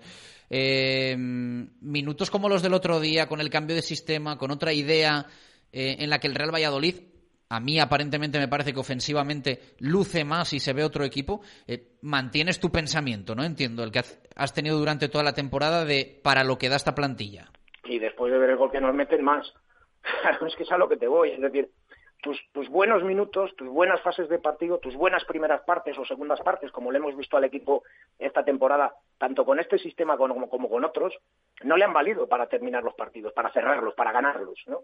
Eh, y, y los, y, los- y sin embargo, los, los malos minutos les pesa como una losa al Valladolid. Y eso hace que ahora estemos donde estamos, ¿no? Entonces yo, yo sigo manteniendo lo mismo. Eh, eh, ¿Qué más te? Si, si- si ya te digo que el tema del sistema eh, es en función, muchas veces también, siendo un equipo como el Valladolid, el rival que tengas, ¿no? La lectura que hizo Sergio, cuando yo le he oído en la rueda de prensa, pues es acertada, ¿no? Es decir, ellos juegan mucho por dentro, voy a, poten- voy a reforzar esa zona del centro del campo, puede meter a Joaquín, que ya os dije yo hace bastantes meses se jugar, se dejaría cortar un dedo para poder jugar con Joaquín en el centro del campo y, y una vez que ha podido, pues ya, ya le ha metido ahí y queremos saber si no va a estar ahí ya para el resto de temporada, pero es a lo que voy, ¿no? Es decir, que esos grandes minutos, esos buenos minutos del equipo, da igual con el sistema que juegues, que al final no sirven, no te sirven para, para, para cerrar un partido, para, para finiquitar. Yo, yo soy más de otro pensamiento, ¿no? Porque al final la lectura que nos queda y lo que dice Sergio es, yo hago esto para frenar al Betis, pero parece como que el Real Valladolid nunca hace nada para sí mismo, ¿no? Entonces,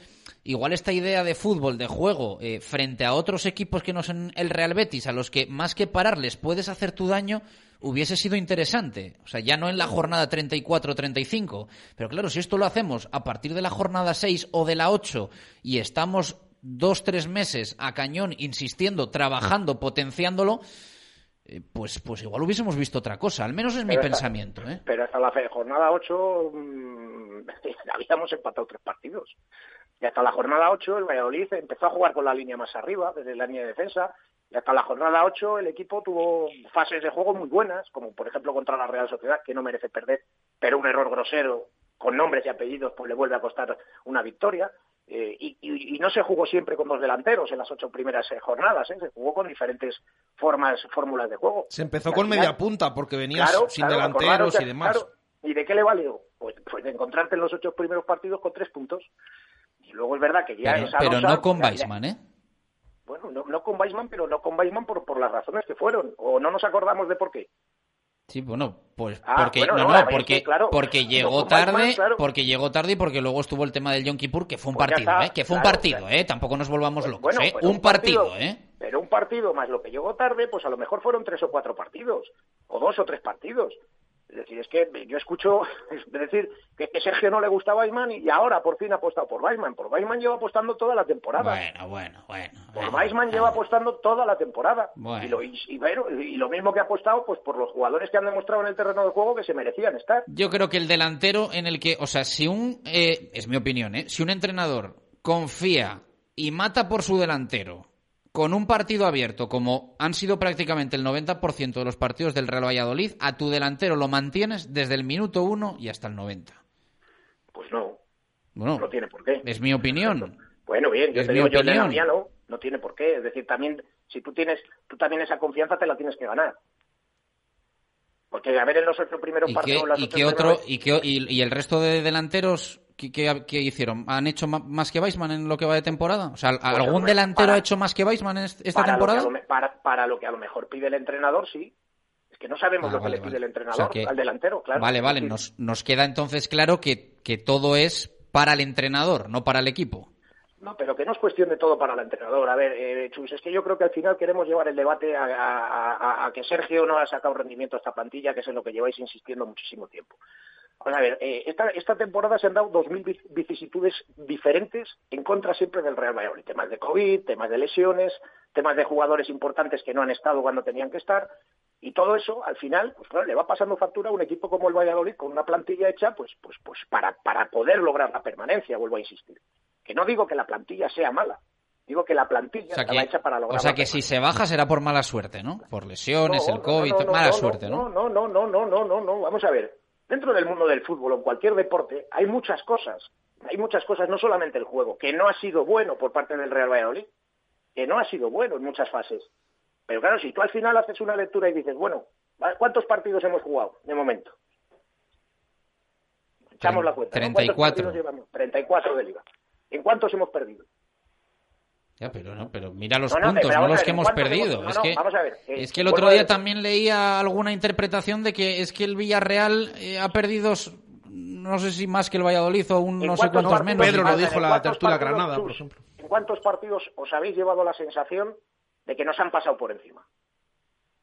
¿En cuántos? En bastantes. Mira, por ejemplo, ¿En o sea, yo, bastantes? sí, sí, sí, sí, re- recuerdo, recuerdo uno contra el Huesca y otro contra el Alavés, que son los rivales contra los que estamos peleando ahora, que, que, que daba vergüenza ajena ver al equipo y que le pasaron por encima. Vale, en dos, partidos dos partidos. No, tú me acabas de decir bastante, me dices esos dos. Sigue sumando. Más partidos en los que, que digas nos han pasado por encima y no hemos, ido, no hemos tenido opciones en ningún momento de lograr la victoria. Bueno, yo, yo creo que ha habido unos cuantos más, ¿eh? pero es que tampoco No, no, quiero... no, no, no, dime cuáles. No, no, no me digas unos cuantos, ni bastantes. Dime cuáles. Vamos a nombrar uno por uno. Está Ángel y Arturo, que también lo pueden de- decirles. No, y está, y está Jesús, y está Jesús aquí también, que yo quiero, creo que quiere sacar la artillería, pero, Pues venga, hombre, yo creo que ha habido Ah. más, ¿eh? No, no hay muchos, lo que quiere decir que la plantilla no está mala, que puede Claro, que esté que mal coño, trabajada. para lograr la- la- que nos hemos enterado ahora de que puede competir porque si el partido que hace el otro día contra el Betis le hace contra alguno de estos de abajo, se los pasa por la piedra el 99% de las veces y no lo ha hecho. porque ha sido una apuesta cagona la mayoría de las veces, una apuesta que ha roto al equipo en dos la mayoría de las veces y una apuesta con jugadores no indicados para lo que se necesitaba, como ha pasado con la delantera la mayoría de las veces. Ha apostado por Beisman cuando se le ha dicho, cuando se le ha medio obligado desde arriba y cuando ha visto que no tenía otra alternativa, porque Guardiola el único gol que ha metido es de penalti y porque Codro eh, no mete goles el hombre por dos largueros que ha dado y porque cuando las ha tenido delante del portero le ha rebotado en el peroné y luego le ha ido a la media bota afuera y se le ha ido alta. Entonces yo creo que lo que ha habido es un mal análisis de lo que tenía la plantilla, mala concepción de lo que tenía que hacer el equipo, supeditación total al rival en la mayoría de las ocasiones, pésima elección de jugadores y la incapacidad de dejar de plasmar un estilo que no sea siempre supeditado Pero- al rival. Sí, sí, eso ya me lo sé, pero que en qué bastantes partidos nos han pasado por encima, que era la pregunta. Yo tengo unos Si, yo, si precisamente estoy de acuerdo contigo, lo cual es muy triste, porque quiere decir que tienes potencial para hacer más, pero no lo haces. Pero vamos a ver, para hacer más, Arturo, si tú puedes hacer más, lo haces. Es decir, eh, Claro. eh, el día de Vigo, porque, resulta que de- partidos que estás con el empate te echas atrás y das por bueno el empate cuando puedes ir a ganar. Y nos ha pasado Como muchas veces. como- Hombre, como hay partidos que no lo has visto tampoco como el del Villamarín, por ejemplo. como Marcelino, como Marcelino otro lo día hemos dicho. ¿no? Contra el. Pero Marcelino cuando tú empatas y, y no haces el ridículo contra nadie, que precisamente estoy de acuerdo, y ahí me estás, eh, está- estás abundando en lo que yo pienso, es que a este equipo lo que, le ha, lo que le ha faltado es la vuelta de tuerca para confiar más en él, confiar más en el ataque, confiar más en meter a gente de calidad como metió el otro día Junta y buscar más el gol a no intentar que no te lo marquen, porque es muy difícil que no te lo marquen.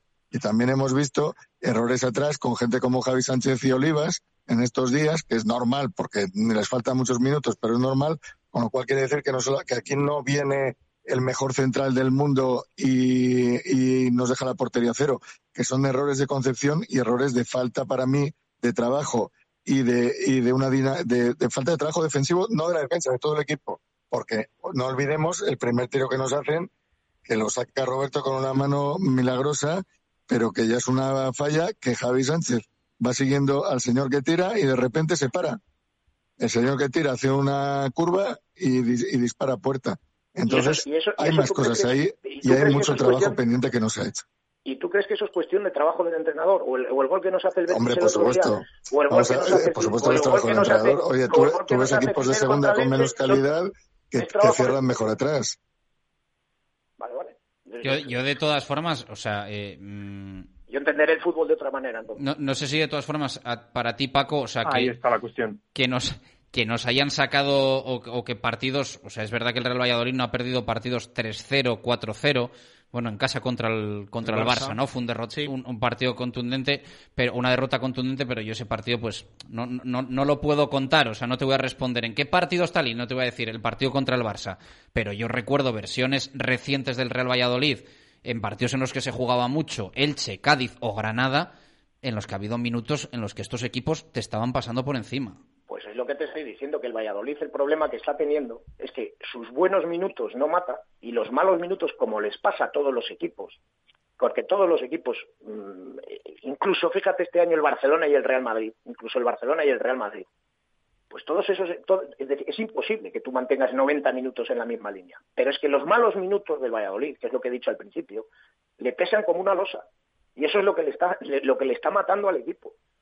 Pero, ¿Pero yo no qué? creo que sea.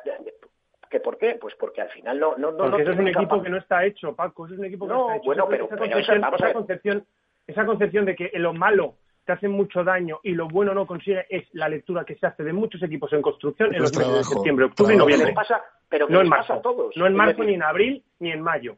Pero, pero que les pasa a todos. Es decir, que a todos les pasa en algún momento de la temporada. Lo que pasa es que lo no toda la este año temporada. Yo de Pero todas no formas, toda la Paco, temporada. igual Pero yo no veo yo no no veo la todos los partidos de todos los equipos, pero yo por ejemplo lo que no veo en otros equipos es la diferencia tan enorme que en 90 minutos hay dentro de un equipo la, la gran diferencia que hay. O sea, o sea tú ves, por ejemplo, el Real Valladolid el otro día en, la, en el minuto 20 y ves al Real Valladolid en el minuto 80, Claro, o sea, no y realmente te parece que, eh, que te permiten jugar al fútbol con dos equipos diferentes. Claro, y que el primero es uno y el segundo es otro. O sea, yo estoy con Ángel en que eso es no tener trabajado al equipo.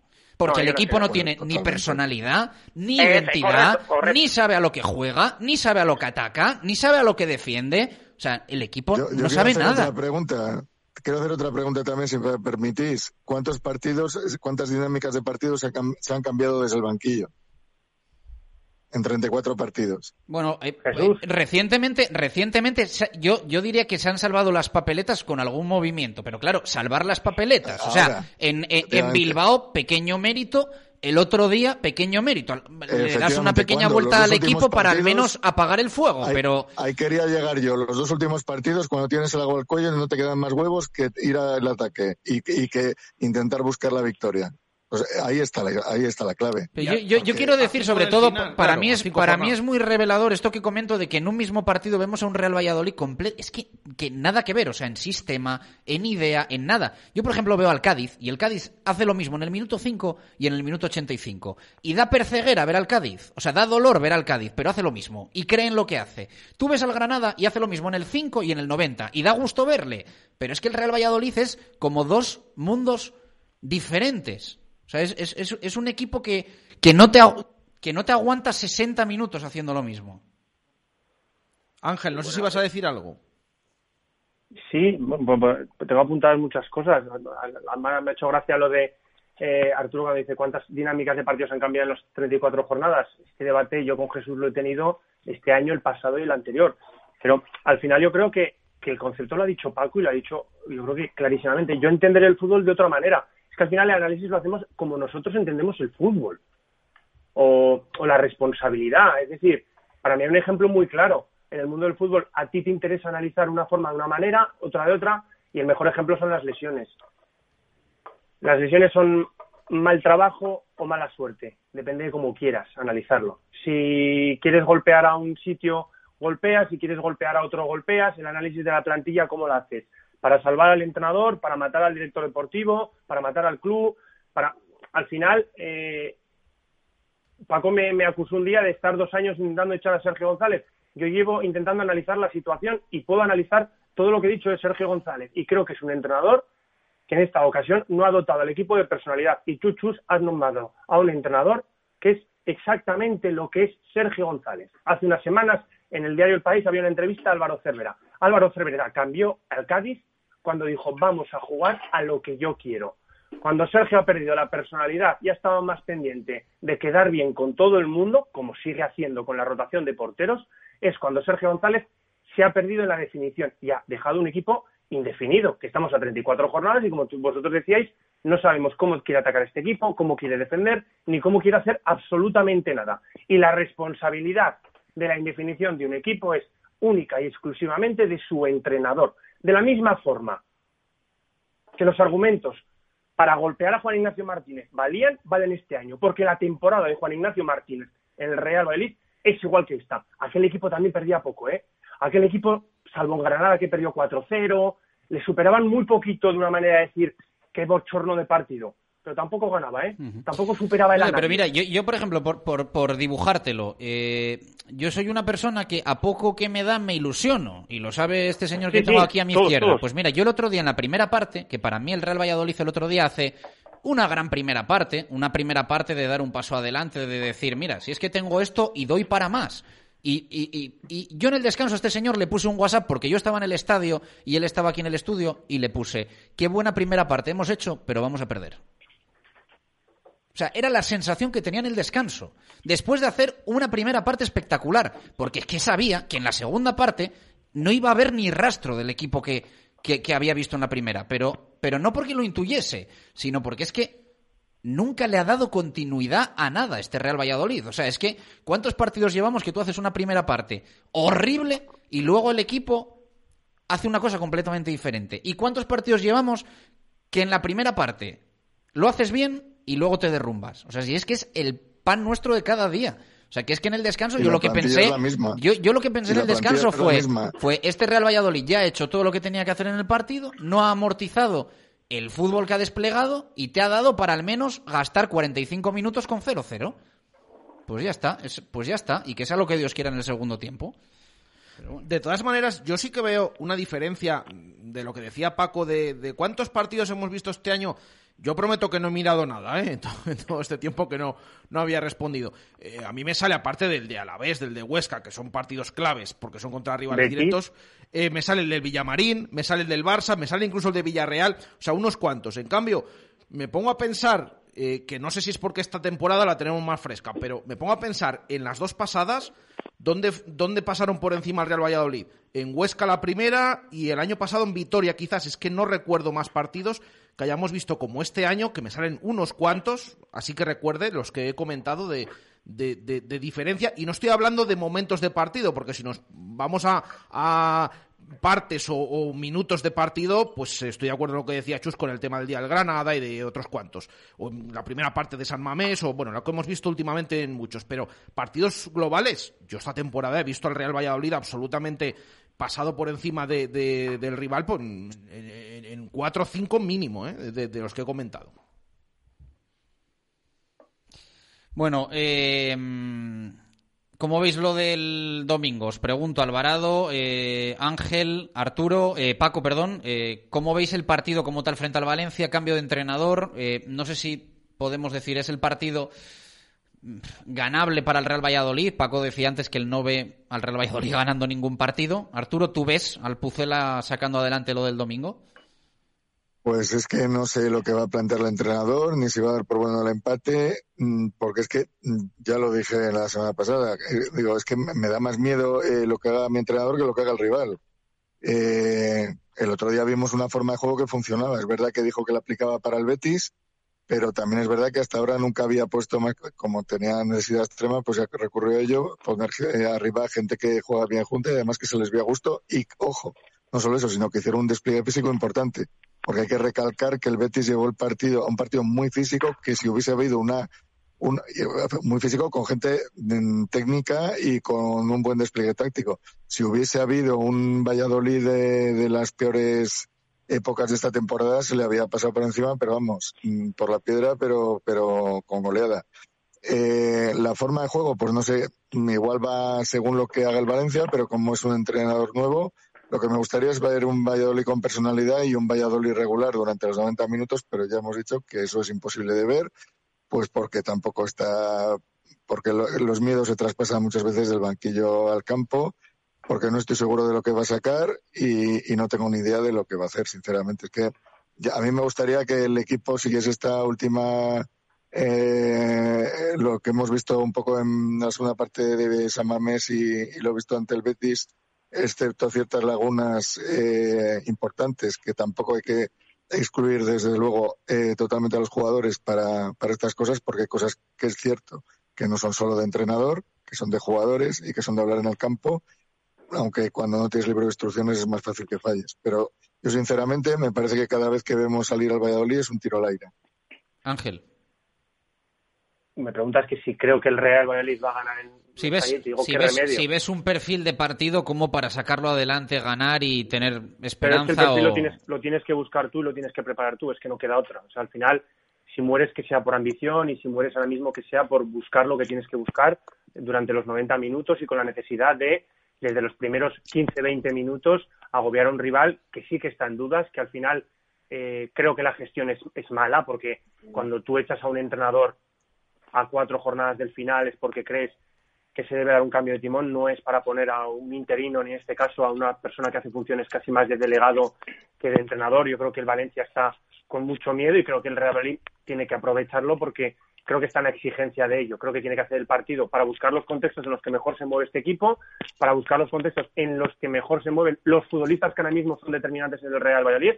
Sergio siempre ha hablado de que este grupo es el que marca las individualidades, pero a lo mejor estamos en un momento que viendo que el grupo no tira, son las individualidades las que tienen que hacer creer al grupo y al equipo. Y yo creo que desde los estados de forma de muchos jugadores, hacer los once, hacer las propuestas y hacer los esquemas, y desde que ahí el Real Valladolid pues gane esos dos partidos que indudablemente tiene que ganar, porque es el Real Valladolid. si yo lo miro de una manera objetiva, como he dicho antes y como también decía Paco, nos lleva a pensar que no nos vamos a salvar, pero es que no nos vamos a salvar porque yo veo al Huesca ganando dos partidos, más que nada porque el Huesca viene en otra inercia. Estás fuera de descenso, pero ¿cómo estás fuera de descenso? Bueno, es el Real Valladolid y yo me tengo que agarrar a lo que creo que es positivo en este Real Valladolid, porque si al final miras todas las estadísticas, todos los números y todas las sensaciones, a lo mejor no enciendes la televisión el, el domingo, pero la encenderás con la ilusión de que vamos a ganar, vamos a intentar, el Real Valladolid va a hacer un buen partido y el equipo va a conseguir dar un paso tremendamente importante para salvar la temporada. Yo, de todas formas, es verdad que, eh, como dice Ángel, eh, los números son terribles. El balance es una victoria en los últimos 17 partidos, que es eh, para, para, para, no pensar que se puede. Pero yo también veo un punto en este equipo, lo que decía antes de las mitades y tal. Veo un punto anárquico en este equipo y un equipo con ese punto de, de chifladura que no descarto que, que, que, veamos algo que no hemos visto hasta la fecha. O sea, no lo descarto. Paco, para ti, de los cuatro, a ver, la palabra es un poco tal, pero e-, es el más ganable, o sea, de Valencia, Villarreal, Real Sociedad Atlético de Madrid, el de Mestalla es el partido mm, en el que más podemos imaginar un, una victoria del Real Valladolid. Pues ya te digo que no, yo, yo de, los cuatro partidos que quedan yo no, no, no veo victoria en ningún lado, a ninguno. O sea, ¿con cuántos puntos acabamos? No, no lo sé. yo, yo me pasa como, como Ángel con las, cuando decía las quinielas. Pues si, si, si, te pasaran los resultados que pongo yo, no sé si habría aceptado dos en toda la temporada, porque encima me ponen los de segunda, estos puñeteros, que yo la controlo. Jesús, saca los datos, a ver quién gana, quién gana más de los tres que estamos aquí. No, aquí, bueno, está claro. seguro. No, no, es, Arturo. No, Arturo va el primero de todos, no solo de vosotros. O sea, claro. No, no, yo, yo, tengo, yo tengo que ir horroroso. Ya te digo que de repente me dicen Mirandés, eh, Ponferradina. Digo, pues mira, Arturo lleva el 64% de aciertos, por ejemplo Paco el 50% y Ángel el 35%. Bueno, pues, eh, colista. Eh, Paco, alguno, alguno en plan cabroncete que nos esté escuchando dirá, no te preocupes que el año que viene el Mirandés Ponferradina lo vas a controlar mucho mejor que esta temporada. Bueno, no, vamos a ver, ojalá lo que me dicta, lo que me dice el corazón, ¿no? Pero es que es a lo que voy, es decir, eh, este partido, pues mira, Sergio, por ejemplo, pues no le puede preparar en función del rival. Eso es lo que te provoca el cambio de entrenador, porque no sabes cómo va a jugar de Valencia. no sabes lo que te va a hacer, porque al venir un entrenador nuevo, pues lo mismo lo cambia todo. Es decir, no tienes que ver vídeos. Es decir, y, yo creo que en estos partidos, yo hablo más de lo que yo haría. ¿eh? Es decir, yo creo que para estos cuatro partidos que quedan, eh, no, tienes que ver vídeos, ni tienes que ir en función del rival, ni tienes que ir eh, a ver cómo me sale el otro. O sea, tienes que ir con el cuchillo en los dientes. es una expresión muy manida y, y eso no quiere decir salir a partir piernas, no tienen que jugar los que mejor tengan la cabeza, no, incluso los de más calidad, sino los que tengan la cabeza preparada para afrontar estos partidos que quedan, que son unos partidos muy duros y que yo creo Ángel, que es entrenador, sabe de lo que le estoy hablando. Gente que, que, que, como dices tú, incluso tengan ese punto anárquico muchas veces de mm, ahora hago yo esto porque, porque, porque lo tengo que hacer, porque me sale que lo tengo que hacer. Internamente, de todas formas, no sé si ese discurso se tendrá. Eh, tú has vivido eh, internamente el Real Valladolid cuando ha habido situaciones complicadas, a veces se ha salvado, no se ha salvado la situación, pero no se veía ese punto, o sea, no se ve ahora ese punto que había antes de cabreo, de en el día a día esa, ese precisamente cuchillo entre los dientes, alguna declaración incluso fuera de tono, recuerdo, ¿no? La hemos comentado en alguna ocasión aquí de Marcos. O sea, eso en el Real Valladolid ahora, o sea, e, en el Real Valladolid ahora se sale a rueda de prensa y la, eh, dependemos de nosotros y eso es lo más importante. Sí, pero, pero Chus, eh, eh, no te puedo decir, yo te puedo decir lo que lo que viví en, en, las temporadas que estaba ahí en activo y, vivías un poco por dentro y, sabías un poco por dentro lo que estaba ocurriendo. Yo no sé cómo está el vestuario ahora mismo dentro del, Real Valladolid.